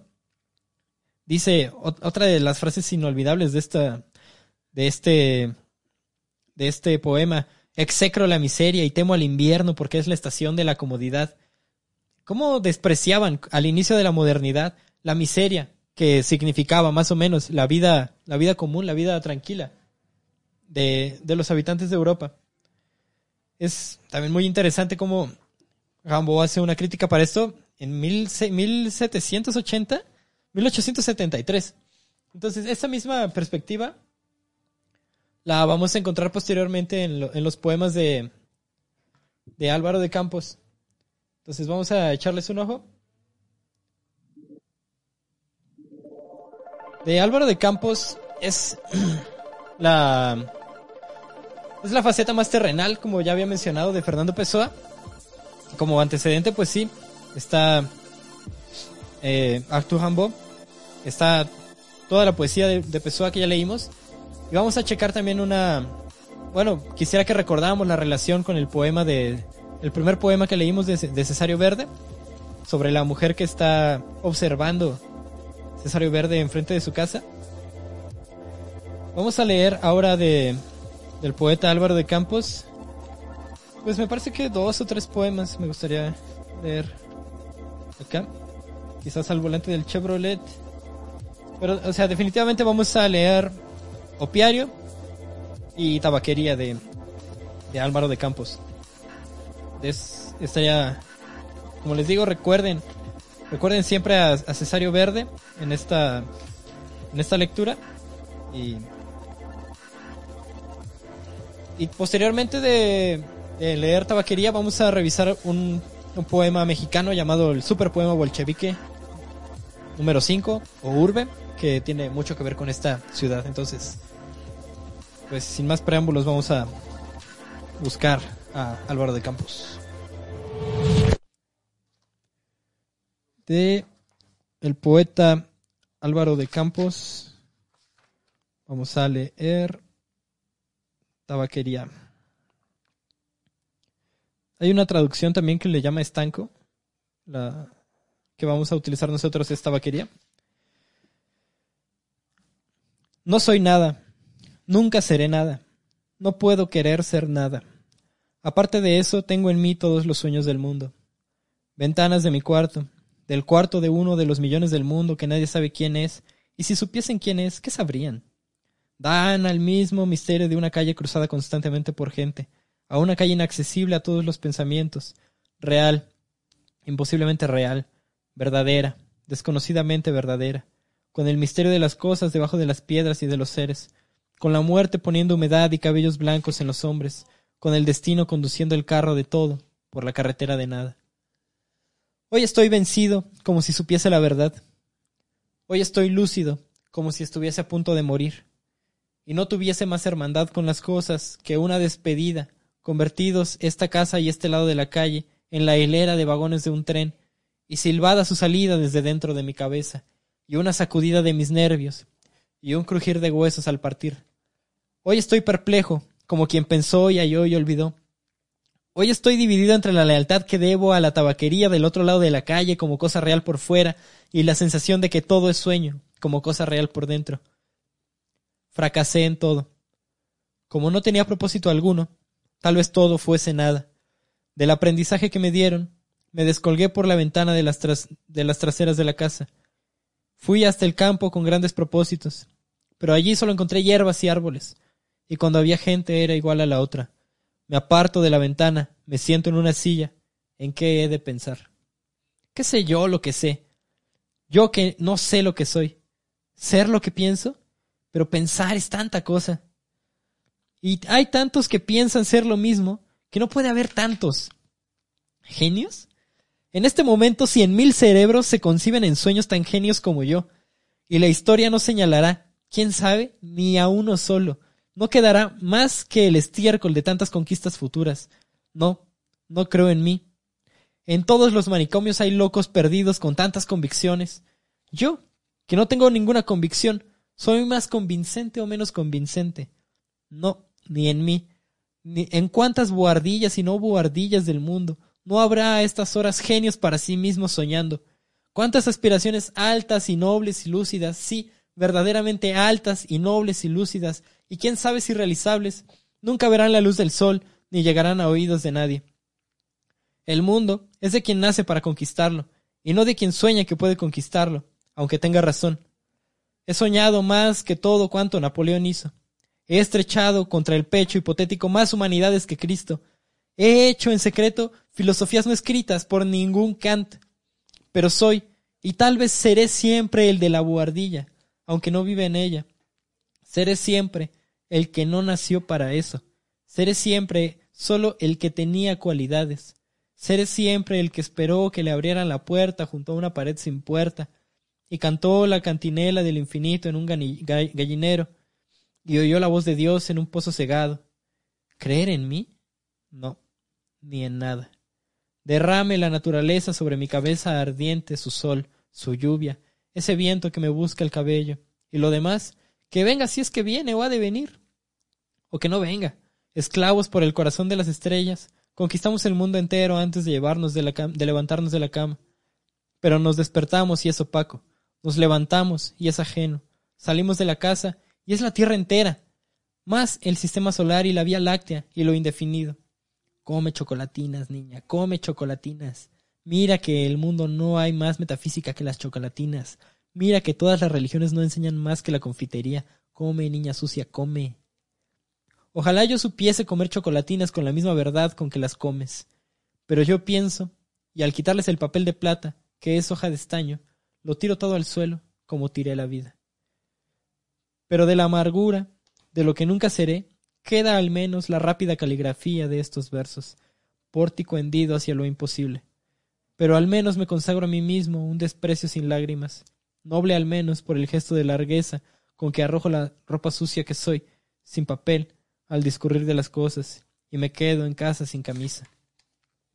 Tú, que consuelas, que no existes, y por eso consuelas, seas diosa griega, concebida como una estatua viva, o patricia romana de imposible nobleza y nefasta, o princesa de trovadores y muy gentil y abigarrada, o marquesa del siglo XVIII escotada y distante, o cocot célebre del tiempo de nuestros padres, o qué sé yo, qué moderno, no consigo bien qué. Todo eso, sea lo que sea, si puede inspirar, que inspire. Mi corazón es un cubo vaciado. Como inspiran espíritus los que invocan espíritus, me invoco a mí mismo y no encuentro nada. Me acerco a la ventana y veo la calle con una nitidez absoluta. Veo las tiendas, veo las aceras, veo los coches que pasan, veo los entes vivos, vestidos que se entrecruzan, veo los perros que también existen, y todo esto me pesa como una condena al destierro, y todo esto es ajeno, como todo. Viví, estudié y amé, y hasta creí. Y hoy no, no hay más mendigo al que, y hoy no hay mendigo al que no envidie solo por no ser yo. Le miro a cada uno los andrajos y las llagas y la mentira, y pienso, puede que nunca hayas vivido, ni estudiado, ni amado, ni creído, porque es posible crear la realidad de todo eso sin hacer nada de eso. Puede que hayas existido tan solo como una lagartija a la que le cortan el rabo, y que es rabo moviéndose más acá del rabo. Hice de mí lo que no supe, y lo que pude hacer de mí no lo hice. Vestí un disfraz equivocado. Me reconocieron enseguida como quien no era, y no lo desmentí, y me perdí. Cuando me quise quitar la máscara, la tenía pegada a la cara. Cuando me la quité y me vi en el espejo, ya había envejecido. Estaba borracho, no sabía ya vestir el disfraz que no me había quedado. Tiré la máscara y me dormí en el guardarropa, como un perro al que tolera la gerencia por ser inofensivo. Y voy a escribir esta historia para probar que soy sublime. Esencia musical de mis versos inútiles. ¿Quién pudiera encontrarte, cual cosa hecha por mí, en lugar de quedarme siempre frente a la tabaquería de enfrente, pisoteando la conciencia de estar existiendo, como una alfombra en la que un borracho tropieza, o un felpudo que los gitanos robaron y que no valía nada. Pero el dueño de la tabaquería se ha asomado a la puerta y se ha quedado en la puerta. Lo miro con la incomodidad de quien tiene mal orientada la cabeza y con la incomodidad del alma que está mal entendiendo. Él morirá y yo moriré. Él dejará el letrero y yo dejaré versos. Un día morirá el letrero también y los versos también. Pasado un tiempo morirá la calle donde estuvo el letrero y la lengua en que se fueron escritos los versos. Morirá después el planeta girante donde todo esto sucedió. En otros satélites de otros sistemas, algo así como gentes, seguirá haciendo cosas como versos y viviendo bajo cosas como letreros. Siempre una cosa frente a la otra. Siempre una cosa tan inútil como la otra. Siempre lo imposible tan estúpido como lo real. Siempre el misterio de lo hondo tan verdadero como el misterio de, la superficie siempre esto, siempre otra cosa, o ni una cosa ni otra. Pero un hombre ha entrado en la tabaquería para comprar tabaco y la realidad plausible cae de pronto sobre mí. Me semi incorpora enérgico, convencido, humano, y voy a intentar escribir estos versos en que digo lo contrario. Enciendo un cigarro pensando en escribirlos, y en el cigarrillo saboreo la liberación de todos los pensamientos. Sigo el humo como una ruta propia, y gozo, en ese momento sensitivo y competente, la liberación de todas las especulaciones, y la conciencia de que la metafísica es una consecuencia de sentirse uno indispuesto. Después me reclino en la silla y sigo fumando. Mientras el destino me lo conceda, seguiré fumando. Sí, si me casase con la hija de mi lavandera, tal vez fuese feliz. Visto lo cual, me levanto de la silla, me acerco a la ventana. El hombre ha salido de la tabaquería, guardándose el cambio en el bolsillo de los pantalones. Ah, lo conozco. Es Esteves sin metafísica. El dueño de la tabaquería se ha asomado a la puerta. Como por un instinto divino, Esteves se ha vuelto y me ha visto. Gesticulo un saludo, le grito Adiós, Esteves. Y el universo se reconstruye en mí sin ideal ni esperanza, y el dueño de la tabaquería sonríe.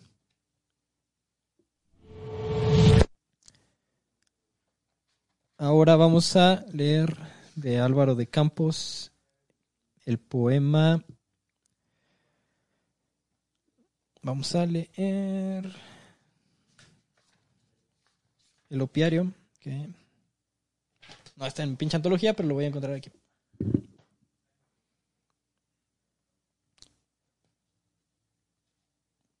Mientras tanto, a todas las personas que están escuchando el podcast, pues vayan dejando sus dudas si las tienen ahí en el chat en vivo y las vamos a ir resolviendo al final de, del podcast. Dudas que tengan sobre los poemas que vayamos leyendo eh, o sobre cualquier otra cosa, este, váyanlas poniendo ahí.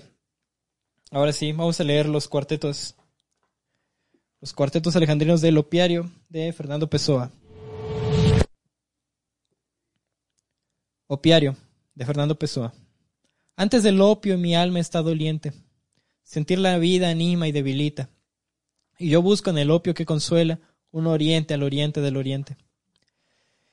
Esta vida de a bordo ha de matarme. Son días solo de fiebre en la cabeza, y por mucho que busque hasta enfermar, no encuentro molde al que adaptarme. En paradoja e incompetencia astral, vivo en surcos de oro mi vida, ola donde el decoro es recaída, los propios gozos, ganglios de mi mal. Y por un mecanismo de desastres, engranaje con rodamientos falsos, Camino entre visiones de cadalzos, en un jardín en el aire, pero con flores. Me voy tambaleando entre la labor de una vida interior de encaje y laca. Siento que tengo en casa la navaja con que fue degollado el precursor. Ando arrastrando en la maleta un crimen que cometió un abuelo mío por exigente. Tengo los nervios de punta de veinte en veinte y caí en el opio como en una zanja. Al toque de morfina adormecido me pierdo en transparencias palpitantes y en una noche llena de brillantes se levanta una luna como mi destino. Mal estudiante siempre fui, y ahora no hago más que ver partir la nave por el canal de Suez y conducir mi vida de alcanfor en la aurora. Perdí días que antaño aprovechara, trabajé para tener solo el cansancio, que es hoy en mí una especie de brazo que en el cuello me oprime y me ampara. Y fui niño, como todo el mundo, nací en una provincia portuguesa, y ya he conocido gente inglesa que dice que sé inglés perfectamente. Me agradaba tener poemas y novelas publicadas por Plony en el Mercure. Mas imposible es que esta vida dure, si en este viaje ni hubo temporales. La vida de a bordo es una cosa triste, aunque la gente se divierta a veces hablo con alemanes, suecos e ingleses, pero mi pena de vivir persiste. Creo que no vale la pena haber ido al oriente y visto la India y China.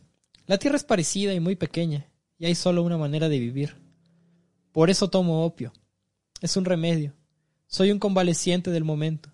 Vivo en la planta baja del pensamiento y ver la vida me da tedio. Fumo, me canso. Ah, una tierra al fin, en donde muy al este no fuese el oeste ya. ¿Para qué fui a visitar la India que hay, si no existe la India sino el alma en mí? Soy desgraciado por mi beneficio, los gitanos me robaron la suerte.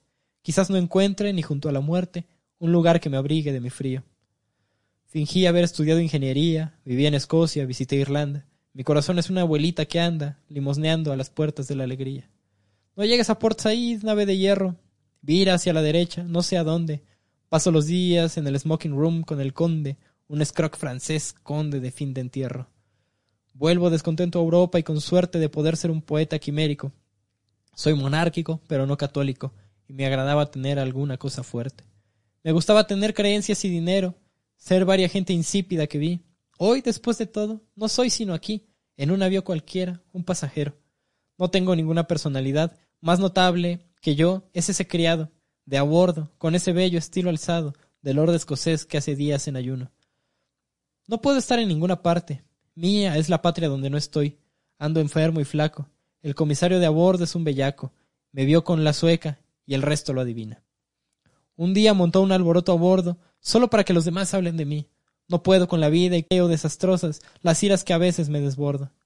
Paso el día fumando, bebiendo cosas, drogas americanas que entontecen, y yo tan bebido ya sin nada, si diesen un mejor cerebro a mis nervios como rosas. Escribo estas líneas, parece imposible que teniendo talento apenas lo sienta. El hecho es que esta vida es una casa donde se aburre hasta un alma sensible. Los ingleses están hechos para existir. No hay más gente como esta, tan presta a la tranquilidad. La gente echa un centavo y le sirve para sonreír. Pertenezco a un género de portugueses que tras haber descubierto la India están sin trabajo. La muerte es algo cierto. He pensado en esto muchas veces. Al diablo con la vida, la gente que la tenga. Ni leo mi libro de cabecera. Me fastidia el oriente, es una alfombra que al enrollarse deja de ser bella. Caigo en el opio por fuerza. Pero querer que ponga en claro una vida de estas no se puede exigir. Almas honestas, con horas de dormir y de comer que un rayo las parta. Y esto, al fin, es envidia, porque estos nervios son mi misma muerte. No haber un navío que me transporte, donde no quiera nada que no vea. Ah, me cansaba de este mismo modo. Quería un opio más fuerte para ir de allí hacia sueños que me diesen cuenta de mí y rogasen conmigo en algún lodo. Fiebre. Si esto que tengo no es fiebre, no sé cómo es que se tiene fiebre y se siente. El hecho esencial es que estoy convaleciente. Esta carrera, amigos, está libre. Veo la noche, Toco ya la primera corneta para vestirse e ir y cenar. Vida social como meta. Eso, andar hasta que la gente salga cogida del cuello. Porque esto acaba mal y ha de haber. Ah, sangre y un revólver para el fin de este desasosiego que hay en mí y que no hay otra forma de resolver. Quien me mire me encontrará banal, a mi vida y a mí. Anda, un muchacho. Mi propio monóculo ya me ha hecho pertenecer a un tipo universal. Ah, cuánta alma habrá, que ande metida, así como yo en lo recto, y como yo sea mística, ¿Cuántos con la chaqueta característica no tendrán, como yo, horror a la vida? Si al menos fuese por fuera tan interesante como lo soy por dentro. Voy en el maelstrom cada vez más al centro, y no hacer nada es mi perdición. Un inútil, pero es tan justo serlo. Si se pudiera despreciar a los otros, y todavía, con los codos rotos, ser un héroe loco, maldito o bello. Me asaltan las ganas de acercar las manos a la boca y morder a fondo haciéndome daño. Sería una ocupación original y extraería a los otros, los tan sanos. Es absurdo, como flor de la India, como no llegué a encontrar nada en la India, nace en mi cerebro harto de cansarse. Dios, Dios cambia mi vida o la vuelva letal. Déjenme estar aquí en esta silla, hasta que vengan a meterme en el cajón. Nací para mandarín de condición, pero no me falta sosiego, suelo y esterilla. Ah, qué bueno sería ir de aquí en caída hacia la tumba por una trampa del estruendo. La vida me sabe a tabaco rubio. Nunca hice más que pasar la vida fumando. Y al final lo que quiero es fe, es calma, y no tener esas sensaciones confusas. Que Dios acabe con esto, abra las esclusas, y basta de comedias en mi alma. Esa es un par de poemas de Alberto Caeiro. Tabaquería. recordamos, recordamos a, a, a Cesario Verde en tabaquería observando a la, a la tísica de enfrente de su casa y después en Opiario a esta persona que anhela la muerte, el abandono, las drogas y que es un disco, una, una persona ahí pues, completamente sacada de onda, ¿no? A ver si podemos eh, puedo encontrar otro poema breve que me parece interesante de Álvaro de Campos al volante del Chevrolet por la, por la calle de Sinatra. Vamos a leerlo para terminar con Álvaro de Campos y proceder con algunas cosas que pasaron después de esto. Al volante del Chevrolet, del Chevrolet de Álvaro de Campos. Al volante del Chevrolet por la carretera de Sintra, al lugar y al sueño por la carretera desierta, conduzco a solas, conduzco casi despacio y un poco me parece. o me esfuerzo un poco para que me parezca, que sigo por otra carretera, por otro sueño, por otro mundo, que sigo sin que haya Lisboa dejada atrás o Sintra a la que llegar, que sigo, ¿y qué más puede haber en seguir sino no parar, proseguir? Voy a pasar la noche en Sintra porque no puedo pasarla en Lisboa, pero cuando llegue a Sintra me apenará no haberme quedado en Lisboa. Siempre esta inquietud sin propósito, sin nexo, sin consecuencia, siempre, siempre, siempre. Esta angustia excesiva del espíritu por la nada, en la carretera de Sintra, o en la carretera del sueño, o en la carretera de la vida. Maleable a mis movimientos subconscientes en el volante, por debajo de mí galopa conmigo el automóvil prestado. Sonrío del símbolo al pasar, al pensar en él y al girar a la derecha. Con cuántas cosas prestadas ando por el mundo, cuántas cosas prestadas conduzco como mías, cuánto de lo que me prestaron hay de mí soy yo mismo. A la izquierda una casucha, sí, una casucha al borde de la carretera.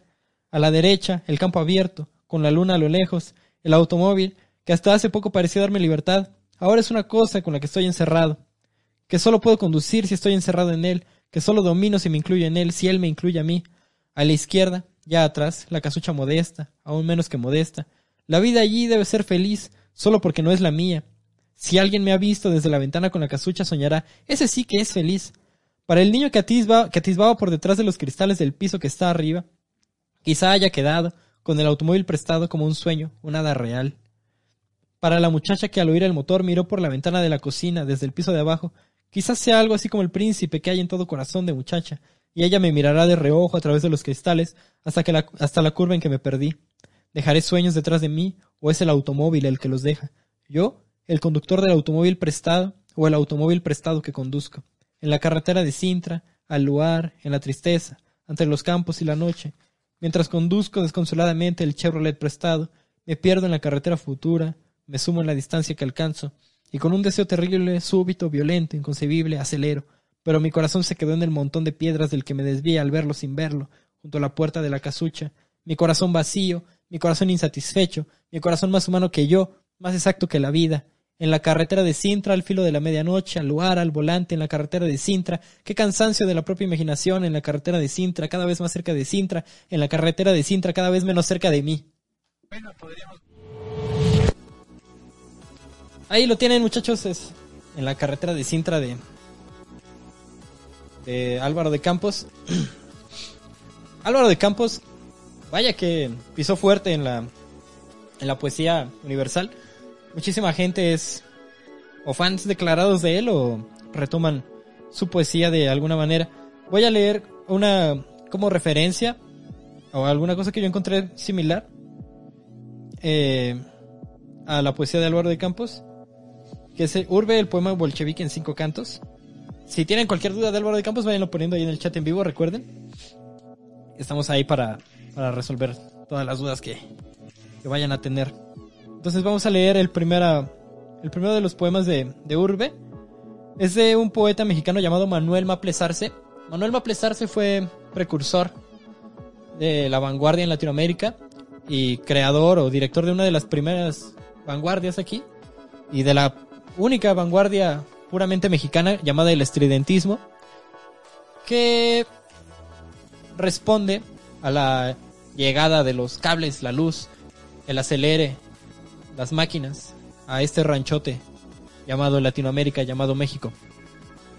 Además, a las condiciones que generó la llegada de esa modernidad, pues necesariamente se modificaron las dinámicas de existencia de todos cuando estaban en México y en Latinoamérica cuando llegó la modernidad, los empleos cambiaron, las ideologías cambiaron, las necesidades cambiaron y hubo muchas propuestas políticas y posturas morales para atender a estos cambios. Eh, se piensa, ¿no? Por ejemplo, no sé, ¿qué piensas? ¿Qué piensas tú, Vargas? Vargas Llosa, ¿qué piensas tú de la llegada de la modernidad? Nunca en la historia el hombre ha vivido mejor ah, que en estas sociedades de Occidente. Eso es absurdo. gracias, Octavio Paz. Definitivamente eso es absurdo, como bien menciona Octavio Paz. Es muy difícil creer que se había vivido que nunca se había vivido mejor que en la modernidad. Y como prueba está el super poema bolchevique en cinco cantos de Manuel Maplesarse. Vamos a leerlo. Manuel Maplesarse es un seudónimo. Entonces, vamos para allá.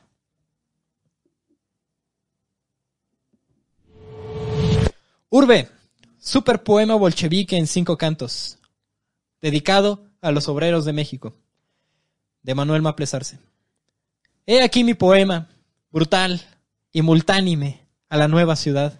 Oh ciudad toda tensa de cables y de esfuerzos, sonora toda de motores y de alas, explosión simultánea de las nuevas teorías, un poco más allá, en el plano espacial de Whitman y de Turner, un poco más acá, de Maplesarse. Los pulmones de Rusia soplan hasta nosotros el viento de la revolución social. Los asaltabraguetas literarios nada comprenderán de esta nueva belleza sudorosa del siglo. Y las lunas maduras que cayeron son esta podredumbre que nos llega de las atarjeas intelectuales.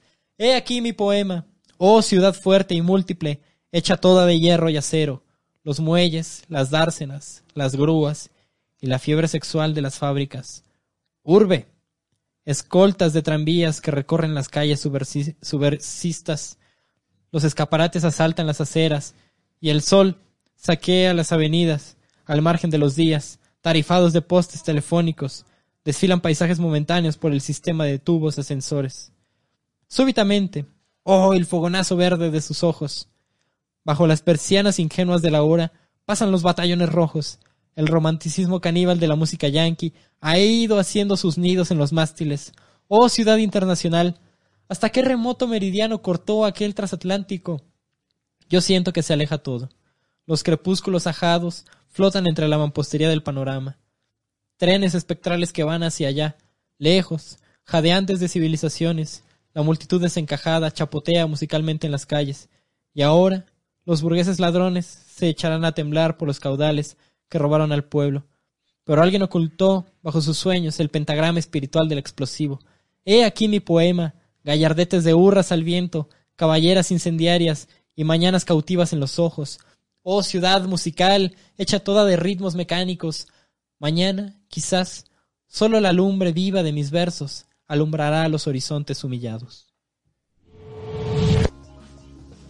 Ese es Manuel Maplesarse, poeta estridentista, la vanguardia estridentista son varios poetas, Germán Lista Zurbide, Manuel Maplesarse. Busquen el manifiesto estridentista y en internet debe aparecer. Es un manifiesto además de todo muy divertido. Es muy interesante. Para terminar con este largo, maravilloso, increíble podcast de poesía que nos que nos ha que nos ha prodigado Fernando Pessoa, pues voy a leer otra de las cosas que que resultaron a partir de la influencia de, de Fernando Pessoa. Voy a leer un poema de José Carlos Becerra.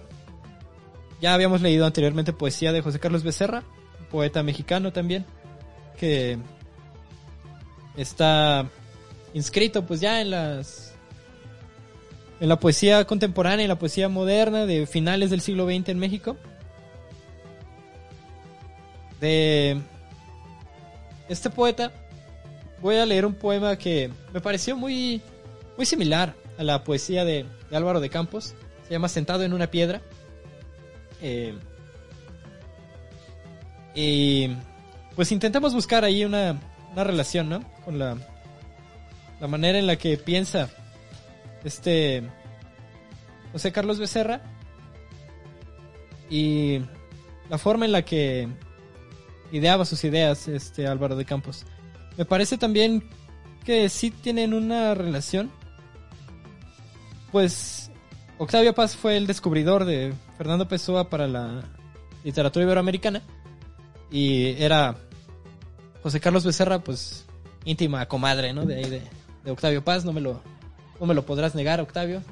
Entonces, pues vamos a leer de José Carlos Becerra, sentado en una piedra. De José Carlos Becerra, sentado en una piedra. No estaba preparado para llorar. No estaba preparado para creer en mí.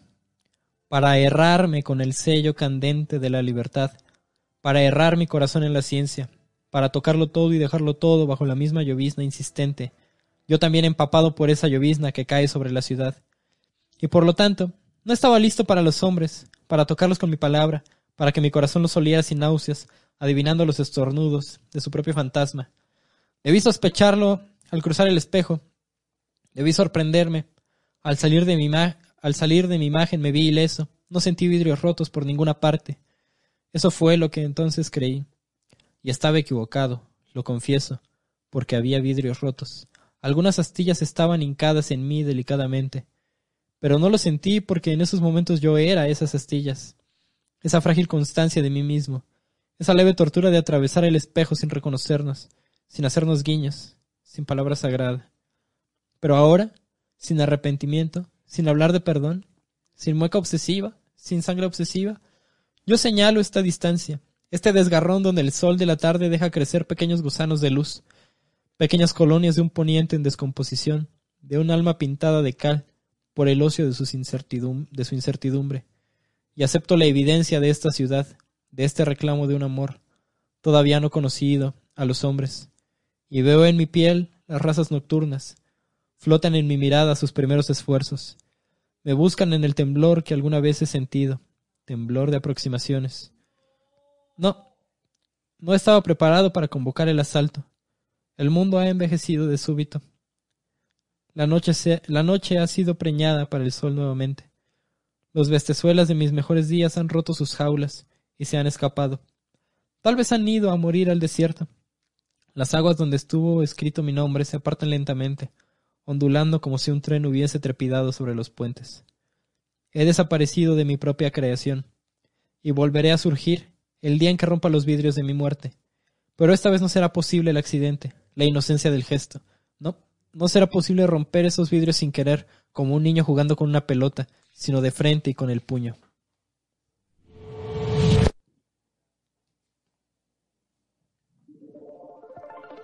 Ese es José Carlos Becerra, oprimido, atormentado, un Álvaro de Campos parado en sí mismo. El, el camino, eh, una vez que uno se detiene en Pessoa, podemos notar que el camino hacia atrás nos lleva a los inicios de la poesía, a la poesía más brahmánica, a la poesía épica griega, la poesía romana, bucólica, y recorre largamente la poesía simbólica, la poesía romanticista, pasa por la poesía medieval española, está también en la poesía anterior de, de Portugal, y tiende también largos caminos hacia adelante. La influencia de Pessoa es perceptible en toda la literatura de lengua portuguesa, sin duda, y en gran parte de la literatura en español y en la literatura internacional. Pessoa tiene varios méritos, más allá de su extraordinaria sensibilidad. Méritos poéticos como cosas que él mismo aportó, además de su heteronomía, de esta posibilidad de crearse a sí mismo en cuatro personas. La extraña libertad y personalmente quisiera reconocer de Fernando Pessoa el empeño que, que puso a, a su dedicación a la poesía. Pues bien, nunca pudo vivir él de la poesía. Una vez entró a un concurso y perdió, quedó en segundo lugar. Solamente pudo publicar en vida algunos poemas sueltos en revistas, a veces. Y pudo publicar, a veces también, eh, pudo publicar un libro muy pequeño, llamado Mensaje. Y ya, su, su vida transcurrió en el descubrimiento de sí mismo. El momento en que Fernando Pessoa descubrió a Fernando Pessoa, a Álvaro de Campos, a Ricardo Reis, a Alberto Caero, a Antonio Mora, a muchos otros de sus heteró- heterónimos. Y después el momento en que Fernando Pessoa fue intentando ganar la vida con la literatura y dedicarlo todo. Solamente tuvo una novia llamada Ofelia, con la que tuvo relaciones eh, como pues más platónicas al parecer durante un cierto tiempo. Constan algunas cartas y se sabe que Fernando Pez murió solo en una cama que rentó de una de un hospicio. Pues cayó, eh, bueno, se degeneró su alcoholismo hasta hacerlo enfermar y morir en, en Portugal. Más allá de su viaje al cabo y a un viaje en campo con Ofelia, no hizo ningún otro viaje durante su vida y solamente dejó un baúl lleno de manuscritos y un baúl lleno de poemas y de ideas y el baúl lleno de Pessoas, que es Pessoa. Y a partir de eso es que lo conocemos. Entonces, F por Pessoa.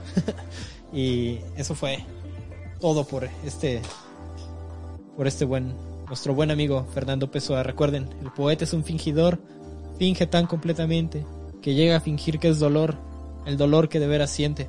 Y a partir de eso la poesía de Pessoa. Entonces, pues muchas gracias a los que se hayan quedado las horas que haya durado este primer podcast en vivo. Eh, estuvo bien chingón. Pessoa es el primer podcast en vivo que hacemos en Migala. Eh, muchas gracias a todos los que están acá con nosotros. Eh, vamos a leer rápidamente los chats que dejaron. A toda la gente que nos escucha en, en Spotify, en Evox. Estamos transmitiendo en vivo desde YouTube, en canal Migala C. Búsquenos. Van a buscar las transmisiones en vivo en mi Twitter, arroba David Migala, y en el Twitter de la revista Migala, arroba revista Migala. También busquen esto en migala.mx. Ahí estamos. Esas fueron varias horas de, de poesía de Pessoa. Y bueno, dice Alberto Padilla Top en los comentarios: ¿Cuánto puede durar el en vivo? Pues duró como tres horas, puede durar lo que yo quiera. Saludos a Clever Turpo, saludos al señor Entropía, saludos a Pablo Cortés, Jonathan Arias, saludos. Saludos a, Galo Rodríguez, a Chaus Kell, Mario Barquera, a Beatriz Antinea Ruiz, saludos. A Betty. Alberto Padilla Top de nuevo. Este, más o menos le sabes al idioma Sopau de Macaco, más o menos le sabemos al portugués, estuvimos ahí revisando, ¿no? Un poquito de esas cosas. Lucas U manda gracias en medio de un ataque de ansiedad por el virus. Migala nos va a hacer el soundtrack de la cuarentena. Esperemos que sí, porque ya salió, ya salió La Vida Me Da Acidez Pirata, ya está eh, pirateada La Vida Me Da Acidez, ya está el podcast de poesía. La semana que viene, el, viernes, tal vez hagamos poesía, digo, podcast de Migala. Síganos aquí. Justo hoy, dice Lucas, se puso a leer El banquero anarquista. El banquero anarquista es una de las pocas obras en prosa de Fernando Pessoa sobre un banquero que es anarquista. Entonces es muy interesante. Pablo Cortés manda ahí uno que le gustó. Para ser grande, sé entero. Nada tuyo exageres o excluyas. Sé todo en cada cosa. Pon cuanto eres en lo mínimo que hagas. Por eso la luna brilla toda en cada lago porque vive alta. Ese es de Ricardo Reis. Paragón, voy llegando, saludos Paragón, 3T Studio, gracias por el contenido, gracias. Eduardo Mágico, saludos Felipe Sandoval, este Lucas de nuevo, saludos, Emanuel Ávila Montes, puedes leer esto en francés, Mes Mandarin, saludos Emanuel, ah, alá, Mes Mandarin, pobre hobbit. Lucas de nuevo, ¿cómo se dice bueno en francés? Le bonobo. Vivar Ergar, gracias YouTube por notificarme dos horas tarde, gracias YouTube, suscríbanse a YouTube, inviten a sus amiguitos, obliguen a sus amiguitos a suscribirse. El día de hoy, si hago la cuenta, leí 100 hojas de poesía lo que equivale a un libro de poesía. Y si nos escucharon al menos 50 personas en vivo, más las que nos van a escuchar después, acabamos de incrementar el índice de lectura de México en un 700%. Muchas gracias muchachos, muchas felicidades a todos ustedes. De muy buenas lecturas, dice Elmer, Elmer Sánchez. Estaría chido que después hiciéramos algo con el grupo de los contemporáneos, estaría bien. Alan Vázquez, gracias, saludos Alan Vázquez, Mr. Bright Sky, saludos, este, Jesús Mencia, saludos. Y Jorge Luis Armstrong, saludos de nuevo de Barán Cardosa, saludos a toda esa banda. Dice Luis Ventura Chávez López, David, ¿qué opinas del Quetzal? El Quetzal es un ave maravillosa, ojalá nunca se extinga, fuera de eso no conozco ningún otro Quetzal, discúlpenme, saquen la piedra, esto no está pregrabado, esto está absolutamente en vivo. ¿Y qué más? Sara de la Cruz comentó un montón de pingüinos. Mr. Bright Sky, David jugando con la consola me da ganas de vivir, así es, así es, y aquí junto a Octavio Paz estamos, estamos, estamos juntos, ¿no? Entonces, ¿qué más hay por ahí? F por Pessoa. FFF por Pessoa, pobrecito. Qué fucking triste la vida de Pessoa, sí. A Biel Orihuela, saludos desde Perú. Saludos a Perú. A todos los hijos de César Vallejo. A Perú, ¿qué opinas del libro del desasosiego? Sorprendente, Pessoa. Dice por ahí, no me vayas, todavía no me voy. Francisco Goza, te amamos. David, saludos al chino. Saludos a toda la gente. Hazlo durar más. Pues, ya, le vamos a echar el podcast con Viagra. Y pues ya, un beso moreno, un beso negro a Desiderio. Y todavía te podemos enviar nuestros poemas chafas. Manden sus poemas chafas, yo no respondo. Quizás están culeros. Pues ya, ya. Este, algo más que tú quieras ahí añadir, mi estimado Octavio Paz. Y aquí quizá podríamos terminar nuestra conversación. Sí, pues estoy de Porque acuerdo, ha, ha llegado la hora. Sí, así es. Ha llegado la hora de volver a comenzar. De, de- de volver a, a, a- Claro, a conversar. claro, diálogo Borges, tiene que ser ¿estás infinito. ahí, Borges? Hola. Claro. Se coló si Borges. una conclusión sería muy triste, ¿no? Nos veremos aquí. Sí, ahí está Borges con Como dice nosotros. usted en su poema, los... eh, Nos vemos, Paz. Nos vemos a la gente. ¿Cómo es el poema? ¿Cuál? Los... eh, Ah, los eh, Sí. además Los usa un alumnos. adjetivo muy... Los alumnos de Pitágoras, Los ¿cómo es? los-. ¿Tú te lo sabes, Nos Borges? hicieron los ardos alumnos de el Pitágoras. objetivo Exacto, arduo, sí. me parece Los maravilloso. alumnos, claro. Sí, Vieron los ardos alumnos de Sí. Pitágoras. Sí. Sí, sí, sí. Nos sí. volveremos a ver aquí. Desde luego. Aquí bueno, nos vemos, estamos, pues. Sí, los pues aquí nos estaremos viendo. Gracias sí. a Borges, gracias a Octavio Paz. Este, nos vemos, amigos. Muchas gracias por haber estado en este podcast de poesía en vivo. Thank